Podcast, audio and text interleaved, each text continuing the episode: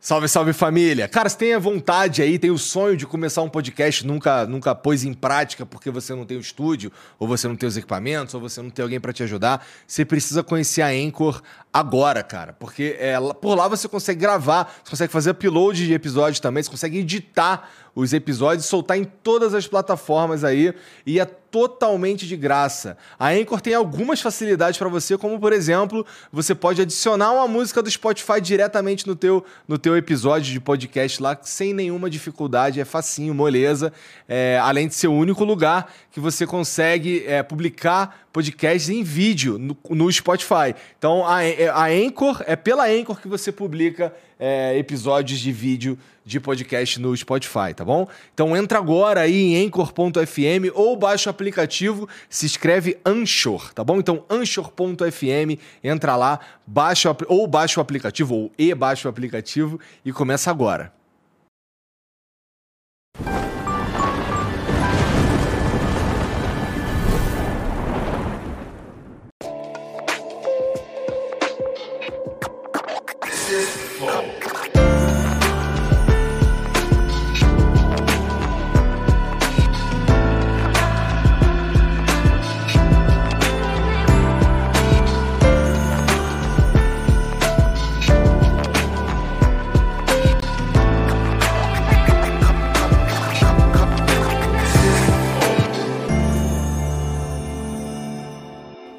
Salve, salve família! Bem-vindos a mais um Flow. Eu sou o Igor. Hoje quem tá aqui do meu lado é o Lucas Salles. Fala, Igão, beleza? Tudo honra. bem, cara? Tudo ótimo, muito obrigado. Obrigado por vir Muita aí, honra cara. e glória estar aqui. De verdade. Prometo não falar nenhuma besteira, pessoal. Prometo. vamos conversar com o grande Antônio Fagundes. Obrigado por vir aí, cara. Obrigado por estar aqui. Cara, é, é, é muito. Para mim, assim, Acho que o Lucas também, né? Claro. Mas assim, a gente meio que cresceu vendo você na TV e te encontrar assim. É tipo, caralho, o Antônio Fagundes tá bem ali, mano. É, Vou tentar passa, não rasgar né? cedo. tá, tá igualzinho, cara. Tá igualzinho. E parece que aquele cara que a gente vê na TV direto. É. Parece mesmo, né? Muito louco. Já te falaram isso? Tu parece com o Rei do Gado? Já te falaram que tu parece muito caro parece do Rei do Gado? com aquele cara da TV. Não, mas era. Mas o, o, o, que é interessante, que assim, o, o Bruno Mezenga, né? Aquela, porra, aquela pose, ó, clã, pá, não sei o que, o cabelinho todo pra trás, não sei o que. Aí o, o, o, Antônio é bem mais tranquilo que o Bruno Muito, cara. Né, cara. Eu achei que ele fosse dar uma girada e virar ouro. Assim do caralho. Porra, chegar o Antônio Fagundes girando, virando ouro, mano. Que animal ia ser do caralho, pô. É, Antes da gente continuar isso aqui, deixa eu falar do patrocinador. Cara, o patrocinador de hoje é o Stanley's Hair, aquele cara Maravilhoso. que fez, o, fez o meu implante. Tá ligado? Igor, ele é o melhor, cara. Ele é o melhor. Não cara. tô zoando. Ele é o melhor. Eu não, tô... eu não fiz com ele, mas eu tenho amigos que fizeram o Daniel Cury fez, cara. Uhum. Ficou perfeito. Johnny Drummond também fez. Muita gente faz, cara. Fica incrível. É o melhor que tem. É, então, ele fez o. Ele fez, primeiro, ele, assim, eu tava muito careca. Daí ele jogou a primeira demão. Tem mais ou menos um ano e meio. E aí, só que eu não sou um cara que cuida muito. Aí eu continuou caindo e abriu aqui a bundinha de macaco. Aí eu fui completar e aproveitei para dar uma densada. Cara, eu tô bem feliz com. Você, tá, com... Tá, você tá bem bom, cara. Bem tá bem peludo, bonito. né? Tá bem bonito. É, cabeludo. E cresce? Cresce, porque é. ele, tira, ele tira os cabelos daqui, é uma técnica que vai tirando fio a fio, não sei o quê. Aí coloca aqui, e esse cabelo aqui, por alguma coisa genética ou do DNA, é, etc, ele, ele, só não, ele só não, ele não cai. Então esse daqui fica aqui. O cabelo, assim, os caras que se tornam que tem tem que fazer de novo, é Sim. é porque o cabelo que tava caiu, tá ligado? Entendi, Antes. entendi, entendi. Já tinha um cabelo ali, aí é, teve é. Avançou muito isso. Avançou né? muito. Antes o cara tirava uma tira de couro é, e vinha tirando os cabelos. Aí caía, ficava aqueles furinhos na cabeça. É, e um furacão aqui atrás, assim, não existe ruim, mais isso. É muito bom. Agora é uma nova técnica que você pode experimentar no Brasil sem precisar viajar pra Turquia e tudo mais. E você ainda vai pagar, cara. Ó, pelo menos da, da quando eu fui verificar o preço da primeira vez, lá em 2017 é, o preço do Stanley naquela época era metade do preço que me cobraram. Então, e ele ainda, e ele ainda parcela em 10 vezes sem juros, ou sei lá quantas vezes sem juros aí. É tranquilão, assim, dá para você pagar bem devagar, bem tranquilo, é, por um preço que está se tornando cada vez mais acessível, porque a missão deles é mesmo democratizar o, o silicone do homem, né? Pô, que legal, é botar cabelo. Mas Essa é frase é deles? Silicone no homem? Acho que não, cara. Pô, não essa sei. frase é boa, cara. Tô falando sério, essa frase é boa. Silicone no homem. É tipo, é um bom slogan, cara. Tô falando Desde que sério. não começa a, a nascer peitinho na cabeça. Imagina. Vai ter uma auréola na tua cabeça daqui a pouco. Ele faz assim. É. Amor, tô querendo, tô querendo um carinho, vem cá, por favor. Já botando aqui na cabeça. Mas, ó, é, o, Stanley, o Stanley's Hair já tá nas principais cidades do Brasil aí, tá bom? É fácil de encontrar. E tem aqui, aqui embaixo aqui um, um link pra você fazer um cadastro rapidinho, se você estiver interessado nesse tipo de coisa. Que aí, quando você completa, você ganha uma avaliação totalmente gratuita e um bagulho chamado mesoterapia capilar. Porra, irado. que é uma espécie de terapia preventiva para queda de cabelo, tá bom? Então, você que tá ficando calvo, você que já é calvo, você que tá naquela fase que, ih, rapaz, não tem mais jeito, os produtos não estão mais funcionando, procura o Stanley, tá bom? É, tá aqui na, descri- na descrição, é na descrição do comentário fixado, na descrição e no QR Code também, tá bom? Entra lá e vai ser cabeludo, de novo. É isso. Tu gosta de, tu gosta de música eletrônica, né? Cara, adoro. Tem um amigo nosso que tá precisando de uma força em Tá nossa. precisando de uma força, cara. Quer dizer, ele não precisa, né? Ele merece. Porra, essa foi boa, né? Aí, Igão. Ele é o melhor, é o melhor. Eu descobri que a, uma, das, a- uma das melhores amigas da minha esposa é apaixonada por ele. Ela vive, tipo, vai peregrinando. Onde ele tá, ela vai. Ela ama. Vintage Culture, que é um brasileiro, é, o- é um dos principais DJs do mundo. E ele tá participando da votação dos 100 melhores DJs do mundo. é, que é como se fosse o Oscar deles lá, é pela DJ Mag, é uma revista, a revista mais respeitada que tem. E que meio que dita como vai ser o ano daquele artista e tal. Então a gente tá dando essa força aí pro, pro Vintage, se você puder, inclusive. Na verdade, a gente tá pedindo pra você dar essa força pro Vintage, que é entrar lá no, no, no site lá e votar nele, tá bom? Tudo que você precisa fazer é acessar o link que tá aqui embaixo, ou o QR Code fazer um login bem rápido lá, Apple, Google, tudo isso aí dá para você usar. É, e você vai ser apresentado com. Vão te dar lá cinco espaços para você votar. E você vai votar cinco vezes no Vintage, tá bom? Não é nem para pensar num segundo, cara. É o Vintage, você vai votar cinco vezes. Escrever Vintage Culture. Cinco vezes. Boa, tá bom? Culture. Entra lá. Se você estiver só ouvindo, o site é, dj- é vote.djmag.com, tá bom? Entra lá. Repita. E, e- e- não, repete você. Vote DJ Mag, Mag. vote.djmag.com. Eu não tenho leitura de nenhum como o Antônio aqui, porra. Entendi, entendi. Então entra lá e, e vota no, no Vintage aí pra gente ajudar a, ele ranquear o melhor possível aí, tá bom? Ah, cara, e esse aqui é um assunto mais sério um pouco. Não que o outro seja sacanagem, mas é que esse aqui é um pouco mais sério. Cara, teve um incêndio muito sinistro aqui numa favela em São Paulo, tá bom? É, lá no Morro do Piolho, que fica na região da- das Águas Espraiadas. E a galera perdeu. Tem uma galera lá que perdeu tudo, tá? Os caras não têm casa, os caras não têm o que comer, não tem onde dormir, não tem nada, tá? E sabe que o Estado não chega nesses lugares, então eles procuraram, pediram ajuda ao Ferrez, que é o, o apresentador do. Além de escritor, etc., ele é o apresentador do programa Avesso, que é nosso parceiro aqui também, acontece lá no Capão Redondo. E, cara, e a gente meio que tá afim de ajudar também, tá bom? A, a arrecadar e a fazer é, que essas pessoas sofram um pouco menos. Então, se você tiver aqueles 10 reais sobrando aí, quiser doar. A gente fica muito agradecido, tá bom? É, a gente está precisando lá construir as casas de novo, já começaram as obras, inclusive. É, a gente está ajudando a distribuir as cestas básicas, é, materiais de higiene, tá? Tem bastante coisa lá, tem uma galera que tá passando muito sufoco. E se você puder ajudar a amenizar esse sufoco aí, vai ser muito bem-vindo, tá bom? Qualquer 10 reais, se tiver aí quiser mandar, tem o, o QR Code aqui do Pix, tá bom? Que você abre direto com o aplicativo do banco. E aqui embaixo tem as informações bancárias e você vai perceber que é da ONG Interferência, que é a ONG que o Ferrez toma conta. Ele já trabalha, é, já tem essa, esse trabalho social há muito tempo, há mais de 10 anos. Então, é, é, e é nosso parceiro. Se você puder ajudar, a gente vai ficar muito agradecido e as pessoas lá vão poder ter uma noite melhor hoje mesmo, tá bom? Então, tá aqui o, o código, tá aqui embaixo as informações bancárias. E fica à vontade aí, se você pudesse tocar o seu coração. Pô, tocou o meu, cara. É. E eu já vou fazer de verdade. Que bonitinho. Porra, Então, o pessoal entra merece. lá Tô nessa. e também. ajuda, tá bom? Por favor, porque a galera tá passando sufoco mesmo e não tem ninguém olhando pra eles. Então, se você puder ajudar. Faltou alguma coisa aí?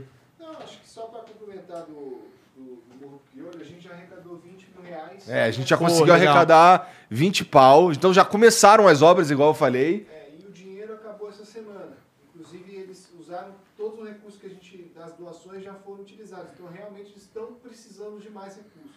Todos os recursos que a gente conseguiu arrecadar, assim, os 20 e poucos mil reais que a gente conseguiu arrecadar, serviram para a gente dar início e começar a reconstruir as casas das pessoas. E então, é, as pessoas precisam comer todo dia, estão passando maior sufoco. Se você puder ajudar aí, vai ser muito bem-vindo. Vamos ajudar.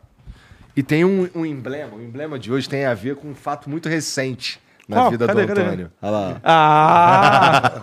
Com Antônio controle de Gamer. PS5, Antônio Olha lá. Gamer. Olha que chique. Aí, adorei a camiseta. É, uma cilada. Faltou o Bino ali. Maravilhoso.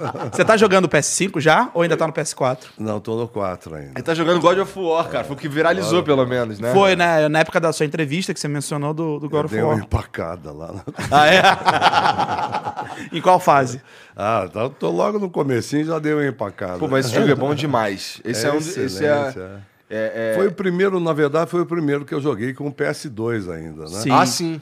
Bom pra Mas caralho. esse é muito diferente do que o. É, porque a a diferente. qualidade, É. a qualidade de imagem e tal, e os recursos. né? É, e até o, o, o jeito de jogar. Então, assim, você pergunta qual fase você empacou, ele é meio que um jogo contínuo. Contínuo, não tá para. não- É, não, do 4, sim. Eu empaquei destruindo logo no início, que tá você, o garoto, aí infelizmente tem o enterro da mãe, o velório da mãe, aí vem um deus lá. Esse todo... aí que eu empaquei. É, empacamos junto então, É, cara. é, isso é uma cena bem longa que tem, cara. Pô, mas é exatamente, mas bem feito pra cacete, caralho, né? É difícil aquilo aí. Eu vi até uma entrevista tua, eu fiquei até com esse medo. Eu achei boa observação.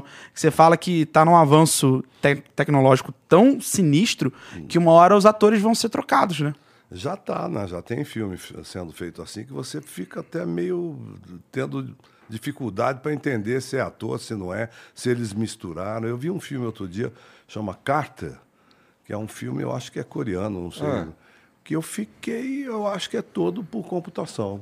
Porque é um filme de ação violentíssimo, de um grau de dificuldade de videogame.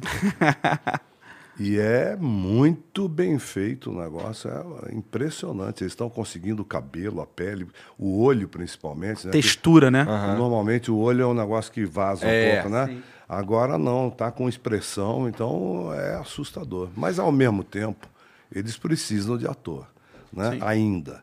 Sim. né? Não, ainda não tem um banco de expressões e de interpretação suficientes para fazer aquilo sozinho. Ó, né? por exemplo, tem o, o- no filme O Hobbit, aquela Sim. cena do dragão, do Smaug, que ele vem assim se arrastando e procurando o Bilbo. É, eu vi os bastidores como faz, é um ator que tá um ali. ator Que fez a voz, né? Fazendo- é, o mesmo é. ator- é o Benedict, é o Doutor É, Estranho. É, o Doutor Estranho. que aí eles compõem com a computação. É, Mas daqui a pouco vai ter aí um, sei lá, um arquivo de expressões do Marlon Brando. Né?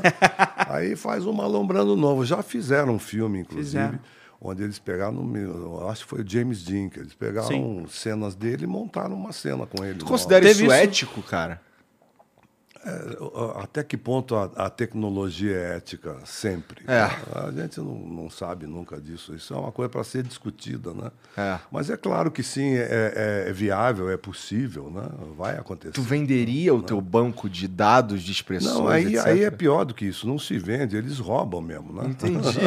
Mas eu acho que tem uma, tem uma autorização da família. Teve isso no filme agora dos Caças-Fantasmas. Ah. É, o último filme agora que teve um, um O dos americano, né? É, o americano. O, um dos autores do filme, que leva até o nome da escola lá de, da Sacred City do, de, de Chicago, ah, a família autorizou utilizarem as imagens dele dos dois primeiros filmes para esse quarto, né?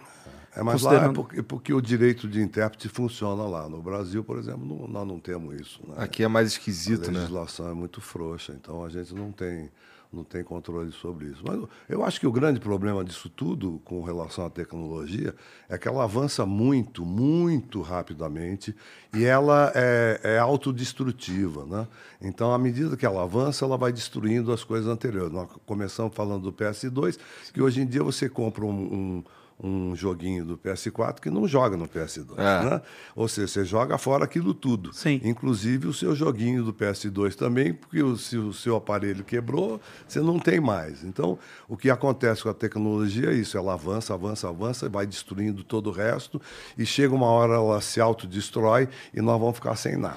Pô, Sem mas nenhum tu sabe joguinho. que, que esse, esse movimento, especificamente do- dos videogames, porque essa é uma parada que, Sim, eu, sim. que eu gosto muito, é, essa, essa alternância, essa, na verdade, esse avanço tecnológico, ele cria um mercado paralelo que você hoje, olha que absurdo, você consegue hoje comprar um PlayStation 2 ou um PlayStation 1 lacrado, que o Cara, cara, comprou, não abriu nunca, É, mas tem um limite. mas é isso, caro né? pra caralho. Ah, imagina, Tem imagina. limite, Claro, é, é escasso, tem. com certeza. É, é, você pega, por exemplo, o computador, a história do computador, que tem aí 40 anos, 50 anos, né, nesse período todo mudou a recepção. A gente tinha disquete. Aham. né? Hoje em dia, quem tem disquete morreu, acabou. É, acabou, acabou. É, teve Ah, uma não tem ma- mais CD hoje em dia. Né? O, DVD está indo pelo mesmo É, caminho, né? O DVD está indo. Agora o streaming matou o DVD. É. Só que o- daqui a pouco nós vamos perceber que o streaming é uma bolha também, né? Sim. E vai morrer e vai entrar não sei o que no lugar. E vai chegar uma hora nós não vamos ter filme para ver. Seria horrível. A não ser aquele que comprou cinco DVDs. É, guardou, tem uma Como biblioteca eu, em casa. exemplo. eu comprei cinco aparelhinhos, estão lá. Entendi, malandragem, isso aí. É, te, te incomoda o fato dos jogos do PlayStation 2 não rodarem no PlayStation 4? Muito, sempre fiquei com muita raiva disso. Quer fazer uma reclamação pra Eu Sony? já Agora é o momento, eu cara. sempre faço, eu sempre falei, aparece agora que o 5 joga o 4 Sim. joga. É, é. Então é claro, pô, porque isso é uma sacanagem. Você comprou um monte de jogo lá que você vai jogar fora. né? Mas hoje em dia dá pra você fazer assinatura. Você tá com quatro, dá pra você fazer assinatura e jogar alguns jogos. é, Eles estão até disponibilizando, até de graça, gratuito. Dependendo da assinatura. É, dependendo da assinatura, você tem acesso a um pacote. um- são vários Aí jogos. você não precisa nem comprar o jogo. É, né? exatamente. É, você baixa. Hoje a mídia você tá Que baixando. é né? outro, é outro caminho, né? Um É. outro caminho que tá, tá É o streaming dos É o jogos, streaming né? do jogo, isso aí. É, tipo Pô, tem, streaming tem, tem serviços hoje que você é, assina e você literalmente joga sem baixar. É, É isso, é internet. um dos serviços que tem hoje na, na PS Plus. É, É que o oferece isso. PlayStation é ruim, o do Xbox é melhor. Cara, eu, prefiro, eu tenho os dois. Eu prefiro o do PlayStation. Né? Eu acho que o PlayStation tem mais opção. Eu acho. Eu Você acho- já jogou Xbox? Não, nunca joguei. Na Cara, minha pira é mais que no, no- do, do Xbox funciona melhor. Pode Tá ser. ligado? Pode Mas ser. isso tudo, isso tudo me lembra o, o- o- o Blockbuster. Não sei se vocês Claro, lembram claro, da, da, da loja, né? Sim. A loja ah, começou a acabar com as pequenas lojas locadoras de VHS. Virou tudo Americanas Express. VHS É. naquela época, né? Acabou e a gente falou, bom, tudo bem, acabou, mas tem a Blockbuster. Quando acabou a Blockbuster, acabou o VHS, né? É fogo isso. Né? É, lá no Rio de Janeiro tem uma, tinha uma locadora até que eu tô sabendo, né? É, que resistiu. Que é uma locadora é, chamada K-Video. Ela foi muito importante. Ela, ela se transformou até numa produtora de cinema. A K-Video do Cavi Borges. E eles estavam resistindo até o último minuto. E os clientes iam lá para alugar VHS. É, mas agora E você não DVD. tem o aparelho, mano. É. Agora ficou muito mais difícil, né? Quebrou você lá a ribimboca da Já parafuseta era. e já morreu, porque não Quebrou. tem ninguém conserta.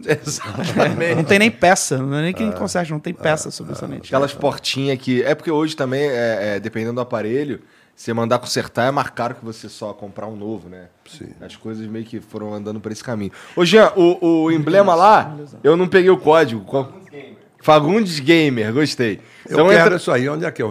Não, a gente, a gente manda pra você. manda pra mim. Ó, é, você pode você que tá aí, você pode entrar lá e, e- e é totalmente de graça e resgatar esse emblema pra você adornar o seu perfil, deixar ele mais gamer. Então entra lá em nv99.com.br barra resgatar e usa o código Fagundes Gamer, tá bom?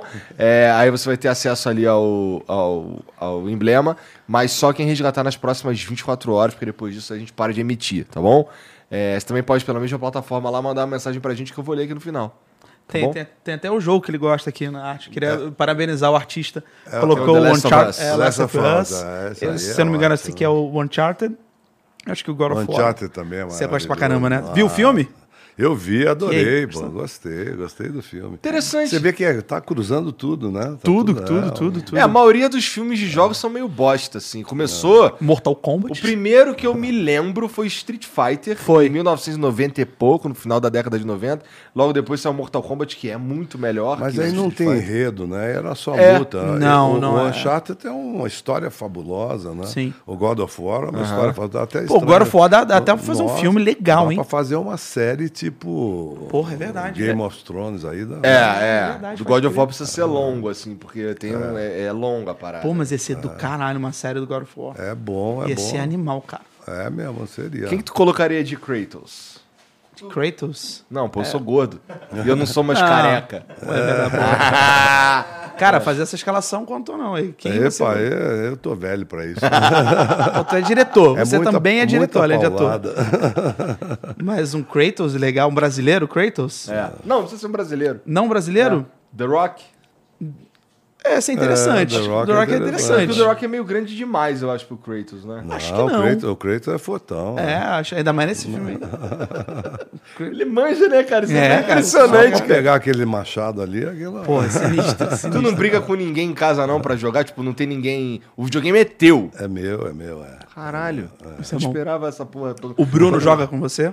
Bruno, quando, a gente, quando a gente fica junto assim, joga até eu morrer, né? Aquele que vai. Morreu, Entendi. passa pra mim. Né? Você gosta mais de videogame do que ele ou ele também gosta bastante? Não, eu acho que eu jogo mais do que ele. é. Mas você sabe que é gozado, eu falo sempre isso também. Porque eu come... quando eu comecei a jogar videogame, era uma novidade para mim. E você tem que decorar aqueles movimentos todos ali e tal. Então eu fiquei treinando aquilo ali, fiquei uma semana. Aí, quando eu já estava meio instintivo, aqueles 14 botões que tem ali no joystick, né? E eu já estava jogando, eu enlo- enlouqueci com aquilo, fiquei até de madrugada jogando e tal. E eu gosto muito de ler, eu leio muito. Então eu falei, pô, estou uma semana aqui sem pegar um livro, vou dar um tempinho aqui, vou pegar um livro. Quando eu fui pegar o livro, eu fiquei assim umas três horas na primeira página, né? Porque você usa partes diferentes do cérebro, né? E a leitura exige exatamente o oposto que um jogo de videogame exige de você, que é um foco. No videogame, por, por mais que você ache que você está focado, você não está. A tua, a tua atenção está dispersa. Você tem que ver o bonequinho que vem daqui, a morte que está dali, quanto que você tem de vida, quanto que você tem de, de arma, o que, então, você pega aqui os 14 botões que você mexe. Então você atomiza a sua atenção de um jeito que quando você precisa focar, você perde. Cara, isso é muito interessante, porque sabe que eu tenho sentido dificuldade pra ler realmente, Com cara? certeza, mas inclusive por causa da internet também. A gente está acostumado Sim. a fazer assim. Isso daqui faz o que com o teu cérebro? É uma coisa física. O teu cérebro se acostuma a mensagens de menos de duas linhas. Rapidamente você pega, você acha que você pegou aquele conceito todo em duas. Mentira. Você tem que focar, você tem que prestar atenção. A leitura não é uma coisa fácil. Você tem que de- né? decodificar, né? E ao mesmo tempo você tem que se concentrar, e que é o oposto do que acontece com o videogame. O videogame, você está ali envolvido, mas não concentrado. Né? É- Já, já experimentou jogar GTA? Não, ainda Você não. vai amar. É, né? Não Eu sei acho- não, hein? Você, eu acho que ele vai amar. É. Pelo, se ele gostou de Kratos, da- de poder controlar um personagem, e É, eu uma gosto de trama, personagem, eu gosto da terceira pessoa. É, Então você vai gostar de é, GTA, da cara. É, no. GTA, basicamente, o cara te joga num- numa Los Angeles fictícia. É aquele que tem que roubar automóvel, é isso aí? Você não só rouba automóvel, não. Você faz várias atrocidades. Né? É, várias atrocidades. Mas é bom, é um bom jogo pra relaxar, cara. Mas dá pra, dá, pra, dá pra encarnar o Pedro de novo. Dá, su- super, dá pra virar caminhoneiro, é verdade. Ai, que ótimo. Cara, O CJ caminhoneiro. É uma cilada, CJ. Ah, sei lá. E o pior é que assim, tu fez, tu fez as duas versões de carga pesada é, em dois momentos muito diferentes. A última é o quê? Final da década de 80, não é? É, não, começo. É no começo? Começo da de 80, 79, 80. Tá. E, porra, e a outra é 2000 e tal 25 já. anos depois. 25 anos depois, cara. Tu acha maneiro esse lance de voltar pra um personagem? Nossa, maravilhoso. Eu lutei durante anos para voltar com carga Ah, é? pesada. Que né? incrível. Porque o carga pesada saiu do ar a minha revelia, né? Eu não gostaria que tivesse saído, mas a, a política da, da Globo na época é que não valia a pena para eles me manter numa série se eles podiam me botar Claro, como novela. protagonista de novela. Tinha razão, inclusive, porque ganhavam muito mais comigo do que se eu fizesse só a série. Mas voltar e voltar dessa forma, como nós voltamos, que eram os dois personagens feitos pelos mesmos atores, né?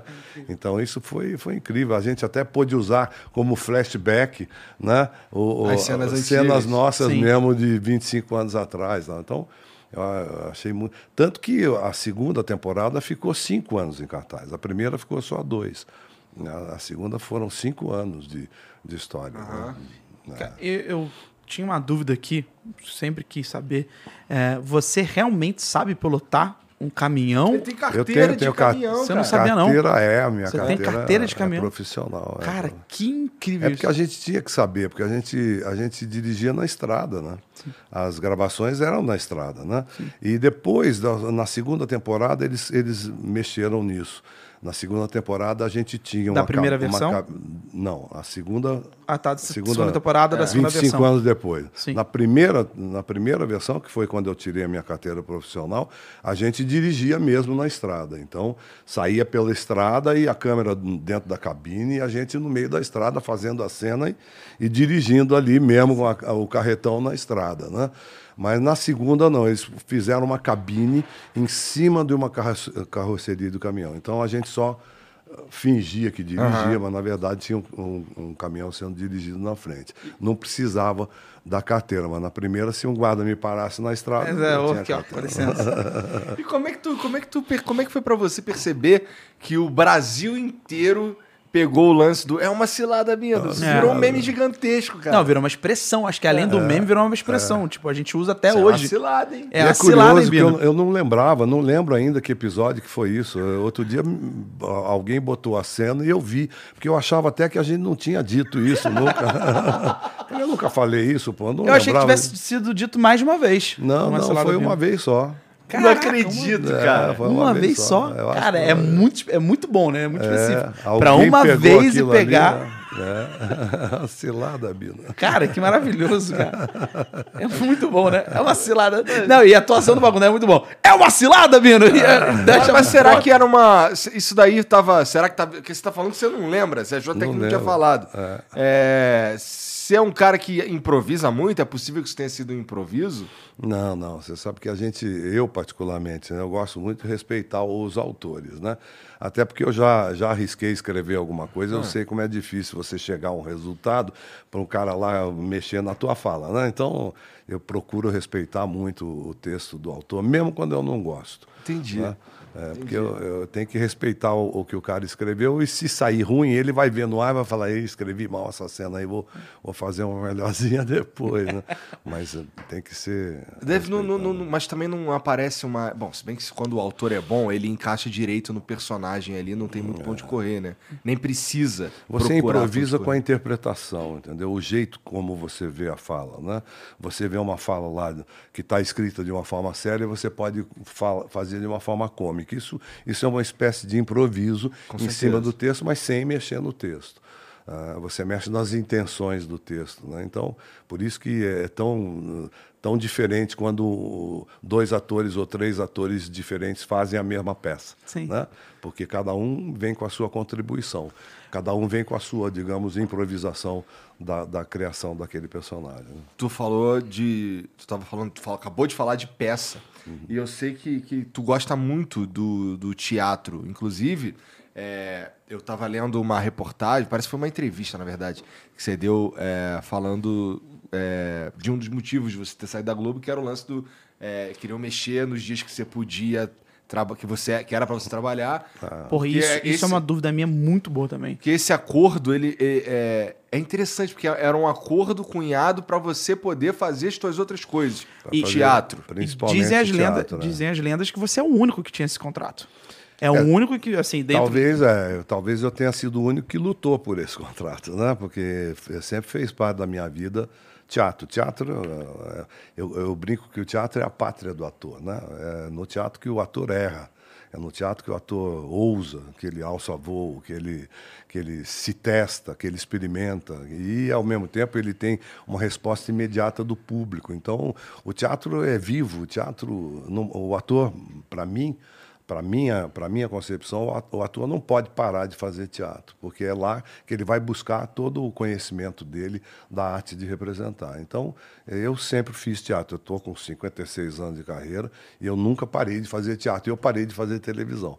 Eu tive intervalos na televisão aqui a televisão é aquela coisa você faz um capítulo são 50 milhões de pessoas assistindo aquele capítulo e eu não tive nos meus 56 anos de teatro 5 milhões de espectadores. Né? Então, é, é- é por isso que a televisão acaba sendo mais, mais visível, mais evidente. Só, só para deixar claro que, eu tô, que a gente começou mencionando nesse papo do contrato, era um contrato onde você, como ator, contratado pela Rede Globo, você tinha direito, é, se eu não me engano, quinta, sexta, sábado, domingo. Você não poderia ser escalado É. para nenhuma gravação. Eu gravava Por- segunda, terça e quarta. Isso, você só trabalhava segunda, terça e quarta. Só trabalhava, não, pode parecer ingenuidade, perdão. Você estava disponível para Globo segunda, terça e quarta. 15 horas por dia. 15, né? eram 15 horas. É o tempo que fosse necessário para gravar a cena. Eu tenho muita uma curiosidade, desculpa, eu tenho uma curiosidade muito grande, que é o seguinte. Me disseram uma vez, eu trabalhei na Rede Globo. É que ele é ator Eu e também- o caralho. eu também sou ator. É, eu acho, eu acho, acho fantástico o que você acabou de dizer. E durante um. Quando, quando eu trabalhei na Rede Globo, teve uma, uma história. Inclusive, a gente até se viu na Rede Globo um dia e você elogiou uma coisa: que eu parei do seu lado no carrinho, é, no carro do estacionamento, e eu tava ouvindo Beatles. Aí você abaixou o vidro e falou: Boa música, hein? E subiu o vidro. Só isso. Foi meu primeiro encontro com o Antônio Fagundes. Foi do caralho. isso. Falei, caralho, acertei na trilha sonora. Fagundão me elogiou, caralho. Porra, hoje o dia tá bom. Não tem diretor que vai me fuder hoje. Porra do caralho. E falam que você chega no horário certinho. Por exemplo, a produção liga, manda um, manda um e-mail falando, Antônio, amanhã, a nossa ordem do dia começa às 8 da manhã. 7 e meia você já tá lá. E quando dá às 12 horas, eu achava que eram 12 horas, mas quando dá às 15 horas, você vai embora, independente do que esteja acontecendo. Se tiver durante uma cena ou outra, tem até um, um- uma história, né, um boato, de que você parou uma vez, você falou, gente, desculpa, deu meu horário, e foi embora como um profissional.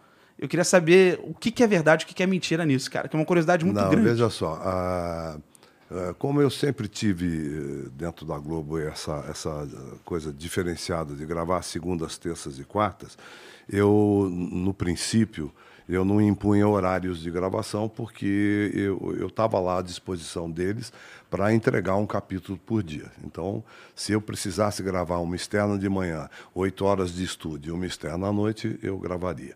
Mas ao longo dos anos, nós fomos conquistando algumas algumas coisas, como, por exemplo, o horário de gravação. Então, a gente não passava de oito horas de gravação diárias, 40, 40 horas semanais, mais algumas horas extras, dava aí 48 horas semanais, mas você, eh, eu particularmente, não, não fazia esse tipo de exigência. Eu, eu lutei muito para esse tipo de coisa, para os meus colegas que eu sabia que gravavam a semana inteira, que às vezes eram chamados para gravar domingo, sabe? Como agora está sendo com os streams, né? Você grava Sim. todos os dias. Então, a gente perdeu, inclusive, essa, essa conquista trabalhista aí. Eh, então, eh, Não é improcede. bem assim. procede, procede. Mas eu imaginei, ao mesmo tempo eu, tinha, imaginei. eu tinha, em- acima de todos, uma regalia que era o de poder ter a minha vida de quinta a domingo, né? Claro. Eh, Independendo a- do o que eu quisesse fazer. Se eu quisesse filmar, se eu quisesse eh, Fazer viajar, teatro, se eu quisesse fazer teatro, eu sempre fiz teatro. Que bom. Entendi. E, e o, o- o teatro, ele. se- eu imagino que se tivesse que ranquear, você colocava o teatro em primeiro lugar, pelo tudo que você já falou aí. Com inclusive. certeza, não. Continua sendo a minha, a minha aposta principal profissional, né? É, eu, eu acho que é lá que você vai buscar realmente tudo que você usa no resto. É, um bom ator de teatro ele vai saber fazer qualquer outro veículo, porque a base, que é exatamente a pesquisa, o aprofundar, que só o teatro permite, você faz aquele texto. Eu estou agora com baixa terapia em cartaz e nós já fizemos 457 espetáculos. Né? Então são 457 vezes que você entrou em cena com uma plateia na sua frente, uma grande plateia na sua frente, para falar o mesmo texto e recebendo informações diferentes da plateia e cada um reagindo de um jeito. Então, eu olha o- que experiência isso. A, a novela não, você grava uma cena e acabou nunca mais. É, nunca verdade. mais você vai voltar a gravar aquela cena. Nunca, nem na mesma novela. Então, a experiência da novela é diferente da experiência de teatro. A de teatro, você carrega pro resto da vida. Isso é muito interessante, porque assim, é um, é um insight que é óbvio, mas você eu nunca tinha prestado atenção nisso, é verdade? Você, a, a, a peça, 450, você vai para quadricentésima, quinquagésima oitava vez. Eu, daqui a pouco eu estou fazendo 500 vezes essa É. peça. Nós já tivemos 300 mil espectadores, mais de 300 mil, eu parei de contar, mas mais de 300 mil espectadores que fazem com que esses 500, eh, eh, essas 500 experiências com essa peça fiquem diferentes. Porque eu, eu contando uma piada para você é diferente de eu contar a mesma piada para ele. O Lucas vai reagir de um jeito, o Igor vai reagir de outro. Você vai rir num momento que ele não ri. eh, e assim eu vou, eu vou dosando a forma de contar a piada, que quando eu contar para um terceiro, eu tenho a experiência de vocês dois junto comigo. Eu sei que aquele momentinho ali você dormiu, ele gostou muito, então talvez eu tenha que descobrir o meio termo para você não dormir e ele gostar talvez um pouquinho menos, mas aí vai embora. Isso, o teatro é infinito nisso. Né? Com, com, quanto tempo dura essa peça? A peça tem uma hora e meia, uma hora e quarenta. Tu acha que esse é um, é um tempo ideal do teatro? Como No Brasil é, né? Você, Nos Estados Unidos, por exemplo, uma peça que tenha menos de três horas, o público odeia. É mesmo? É porque eles gostam de intervalo, eles saem, eles comem um bolinho, eles tomam um champanhe, eles discutem o primeiro ato. Eles têm essa formação cultural, né? O Brasil não, o cara quer comer rápido depois, né? É. Então ele Quer depois de jantar Depois ele pizza. É. vai para eu, eu costumo brincar que o teatro é a antessala da pizza, né? O, cara, o cara vai lá só para esperar a hora da pizza, né? Então a peça tem que ser um ato só. Se tiver dois atos, ele já vai começar a olhar no relógio. Então é um ato, uma hora e meia, uma hora e pouco. O, Brasil, o brasileiro não tem. Porra, eu me incluo nessa, inclusive. Eu fui assistir uma peça de teatro, que eu fui a uma peça. Eu saí de casa e falei assim, cara, hoje eu vou numa peça de teatro. Há uns 10 anos atrás. Uma vez. É, ó, Qual foi a peça? Você lembra? Era Cara, eu fui com um- uma. Olha só. eu, eu- isso daqui, o meu coraçãozinho fez assim. Cara, onde é que tu tá em cartaz? Apertou, agora eu Onde tô é no Tuca. Sabe Que onde é? teatro? É em, onde? Perti- em Perdizes. Tá. É na, na, na PUC, o teatro da PUC. Quando é a próxima? É, dia 8 a gente volta, volta em cartaz de quinta a domingo. Aqui essa semana nós estamos indo para Porto Alegre. Hoje eu estou indo para Porto Alegre, que amanhã e depois eu faço um espetáculo lá, que nós tínhamos vendido dia esse 8? espetáculo antes. De quinta a domingo. Dia 8 semana que vem, porra. Dia oito semana que vem. É, é. De quinta a domingo no Tuca, quinta e sexta às 21 horas, sábado às 20, domingo às 17. Eu vou lá. Tem hora... Um espetáculo muito bom. Olha, eu vou dizer uma coisa para você, você não vai se arrepender. Não, eu tenho certeza, não tenho a menor dúvida disso. E certeza que não só o Igor, como todo mundo que está assistindo, é, não vai se arrepender. É um espetáculo muito bom. E antes de você falar, fazer seu comentário, eu queria dar parabéns, porque não é todo mundo que consegue é, trabalhar com a ex-esposa. Então, parabéns. A ex-esposa dele tá no elenco. É difícil pra cacete, cara. Tem gente que não consegue nem falar, né? cara? Então, parabéns. Eu queria já te prestigiar por isso. Pô, mas é, é que assim, eu, eu, o que eu quis dizer é que, pelo menos na- na- no meu, na minha. É, a ex-esposa e a esposa, né? Porque eu- É, perdão, a, a eu minha esqueci, mulher é verdade. também está em cena. É o Trisal. é o Trisal do Fagundão. Não, não é. É. Da minha galera ali, a galera que eu crescia, meus amigos próximos, não sei o quê, é, a, a gente não- realmente não tinha o costume de, de ir ao teatro e, e eu talvez isso deve se replicar pra caralho pelo Brasil, Infelizmente. né, cara? Mas é, é, é, Infelizmente. é, dizem, dizem que a média de frequência do brasileiro ao teatro é uma vez por ano, né? É, eu vi que você faz um pouco essa média aí, porque tem gente que vai Baixou toda a média, semana. o Igor. Fez uma vez na vida. Cara, eu fui- eu- o Igor destruiu a E média. quando eu fui, eu fui com uma. Eu tô com a, eu, eu tô com a Mariana desde 2004. E eu fui com uma ex-namorada. Então faz muito tempo. É, então, Cara, faz muito então tempo, né? leva a sua mulher agora. E ela não te carregou para teatro nunca? Cara, ó, Porque geralmente é a mulher que faz isso, né? A É mulher verdade. que leva. É o- verdade. ela, ela, ela leva as, as meninas. Pro pra cinema assistir. também, inclusive, né? Olha, você sabe, eu vou dizer uma coisa para você. Eu, eu- não é, claro, eu sou apaixonado por teatro, mas eu, eu sou um público de teatro também. Eu gosto de teatro, né? Eu, eu sei que tem colegas meus que não gostam de, de ir a teatro, né? Eles gostam de fazer, mas eu não. Eu gosto. Eu gosto de teatro. Eu vou a teatro e eu vou a teatro muito mais do que você, por exemplo, fazendo. muito mais. muito mais, Antônio. Eu faço Muito teatro, por exemplo, esse ano eu já vi uns 15 espetáculos de teatro e porque eu estou trabalhando. Porque senão eu, eu veria mais. Eu iria todo dia ao teatro com certeza, porque me dá muito prazer. E eu, eu acho que se você descobre essa, é, o teu gosto, porque você tem que descobrir o seu gosto, como no videogame, né? Você gosta Sim. desse e não gosta daquele. Mas como é que você sabe se você gosta dele e não gosta daquele? Você jogou. É, precisa experimentar, né? Você jogou, esse aqui eu não quero mais. Então, ótimo, mas eu continuo gostando de videogame. Né? Então, eh, se você descobrir o seu gosto, você nunca mais vai parar de ir, porque é fabuloso, é uma coisa viva. É aqueles atores, a, a nossa peça são seis atores em cena, nós entramos e não saímos de cena, os seis atores. Ao mesmo tempo, é uma coreografia, uma, é uma energia, um- e é uma comédia engraçadíssima. Então, você não tem como escapar. Não tem como escapar. Ah, não, Gabriel, não, você não tem como escapar. Agora, claro, se você for ver uma peça que, como um videogame que você não gosta, ah, mas isso não quer dizer que o teatro seja ruim. É aquele jamais, tipo de espetáculo. Jamais, né? é. É, eu não sei nem avaliar como foi minha experiência, porque faz tanto tempo. Assim, Era uma peça Eu de vou ficção? corrigir isso, eu vou lá te ver. Epa, lá. quero ver. Olha aí, tá no ar, hein? Tá no ar. Vou lá, vou Não, e o Igor vai, vai mesmo. Ah, que É, bom. quando eu prometo, eu vou, né? Vai sim. Não, ele vai sim. sim, ele vai adorar. Eu tenho certeza que a Mari também vai adorar. Mas, pô, é, é esse lance de. Você tá falando sobre é, estar em cartaz há muito tempo e tal. Vai pra quem. Pra, pra, É. nem sei falar aqui. Quincentésima. Quincentésima vez e tal. Vai pra certo, quase é. 600 apresentações. É, pronto, é, fica mais. merece. É, O, o público lá que, que te assiste lá, tu consegue observar, é, é heterogêneo? Tem uma galera assim. Você sabe, a gente faz algumas coisas diferenciadas com esse espetáculo, é uma coisa que eu gosto muito de fazer, como eu gosto muito de teatro, eu acredito que eu, que, eu- que eu possa envolver mais as pessoas. Então, uma das coisas que a gente faz é abrir os bastidores para o público. Então, se o público quiser, eh, quem eh, tiver interessado, compra um ingresso a mais, chega uma hora e meia antes do espetáculo, ele tem que ter comprado o ingresso para o espetáculo para fazer isso. Né?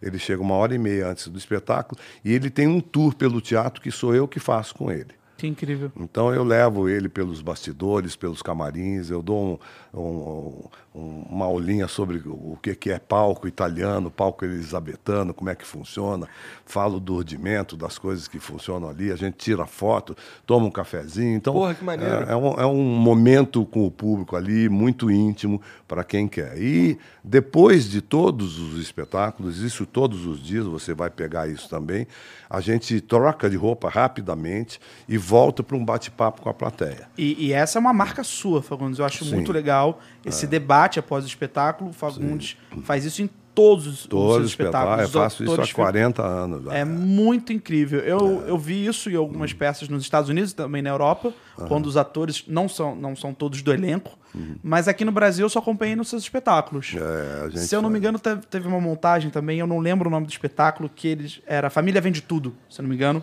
em Hum. que eles até abriam para um debate com o público e também deixavam as coisas do palco à venda. Olha. Então, quem quisesse poderia subir ao palco e comprar alguma coisa. Olha que ótimo. É, foi uma montagem brasileira, a família vende tudo, não lembro com quem do elenco, mas eu acho que o Odilon, o grande ator Odilon, é, que o, o Didi menciona dele, do P. Didi, ah, o Odilon, que é um grande ator, ele até conta que uma vez ele deixou um sobretudo dele no, no cenário, ele esqueceu, comprou. e alguém quis comprar, ele não pôde... Você sabe, eu fiz uma coisa parecida com isso num espetáculo que eu fiz chamado Vermelho. Sim, com o Bruno. que era eu Sim, e o sim. Bruno.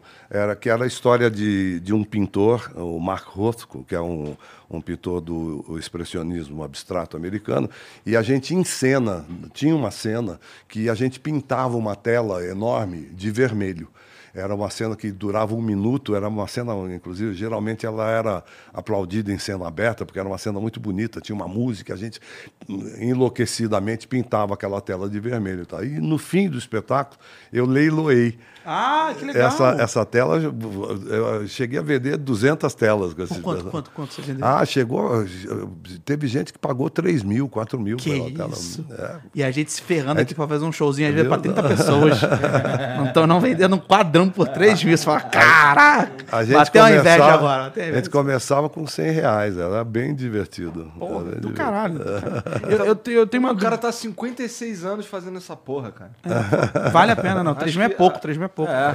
3 mil é pouco. Pagaria até, tá valendo mais, tá valendo mais. Tem Isso gente aí. aqui, porra, Mas que vai que pagar mais. falar? Eu queria saber, Antônio, durante. Teve um surgimento de um cenário é, no teatro, que foi o surgimento do gênero stand-up comedy.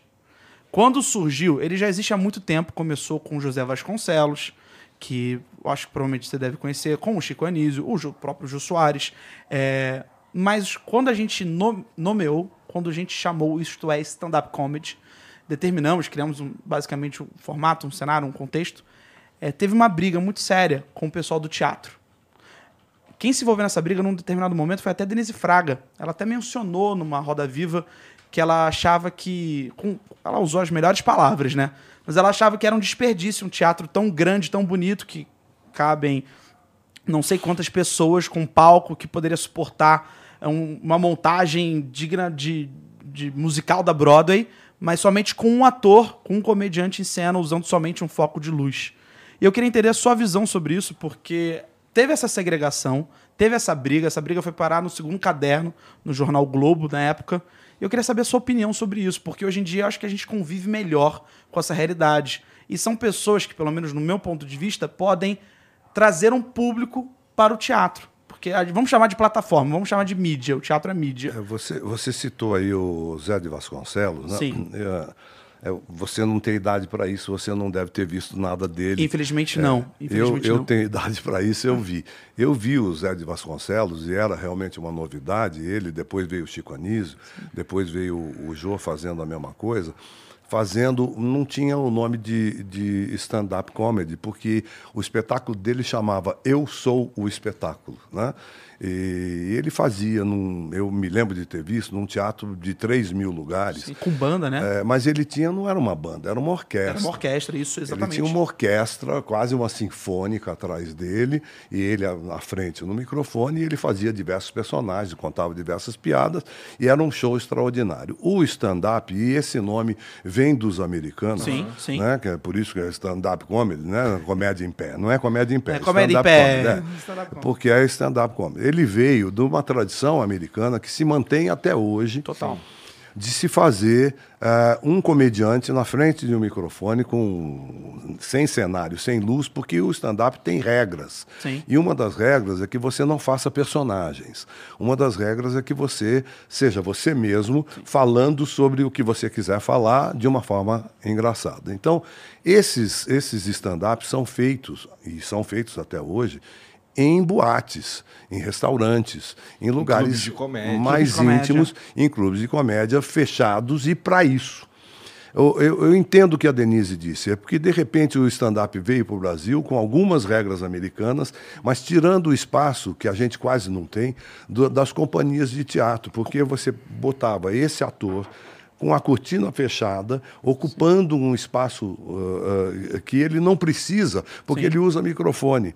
A gente não usa microfone, a gente fala aqui. Então nós precisamos daquela acústica, nós precisamos daquele, daquele palco, nós precisamos daquilo tudo que estava sendo invadido pelo stand-up, que poderia fazer numa quadra de futebol, onde eles ganhariam muito mais, porque caberia muito mais gente. Uh, tem algumas pessoas de stand-up ainda no Brasil que fazem em ginásios de, de futebol. Sim, sim.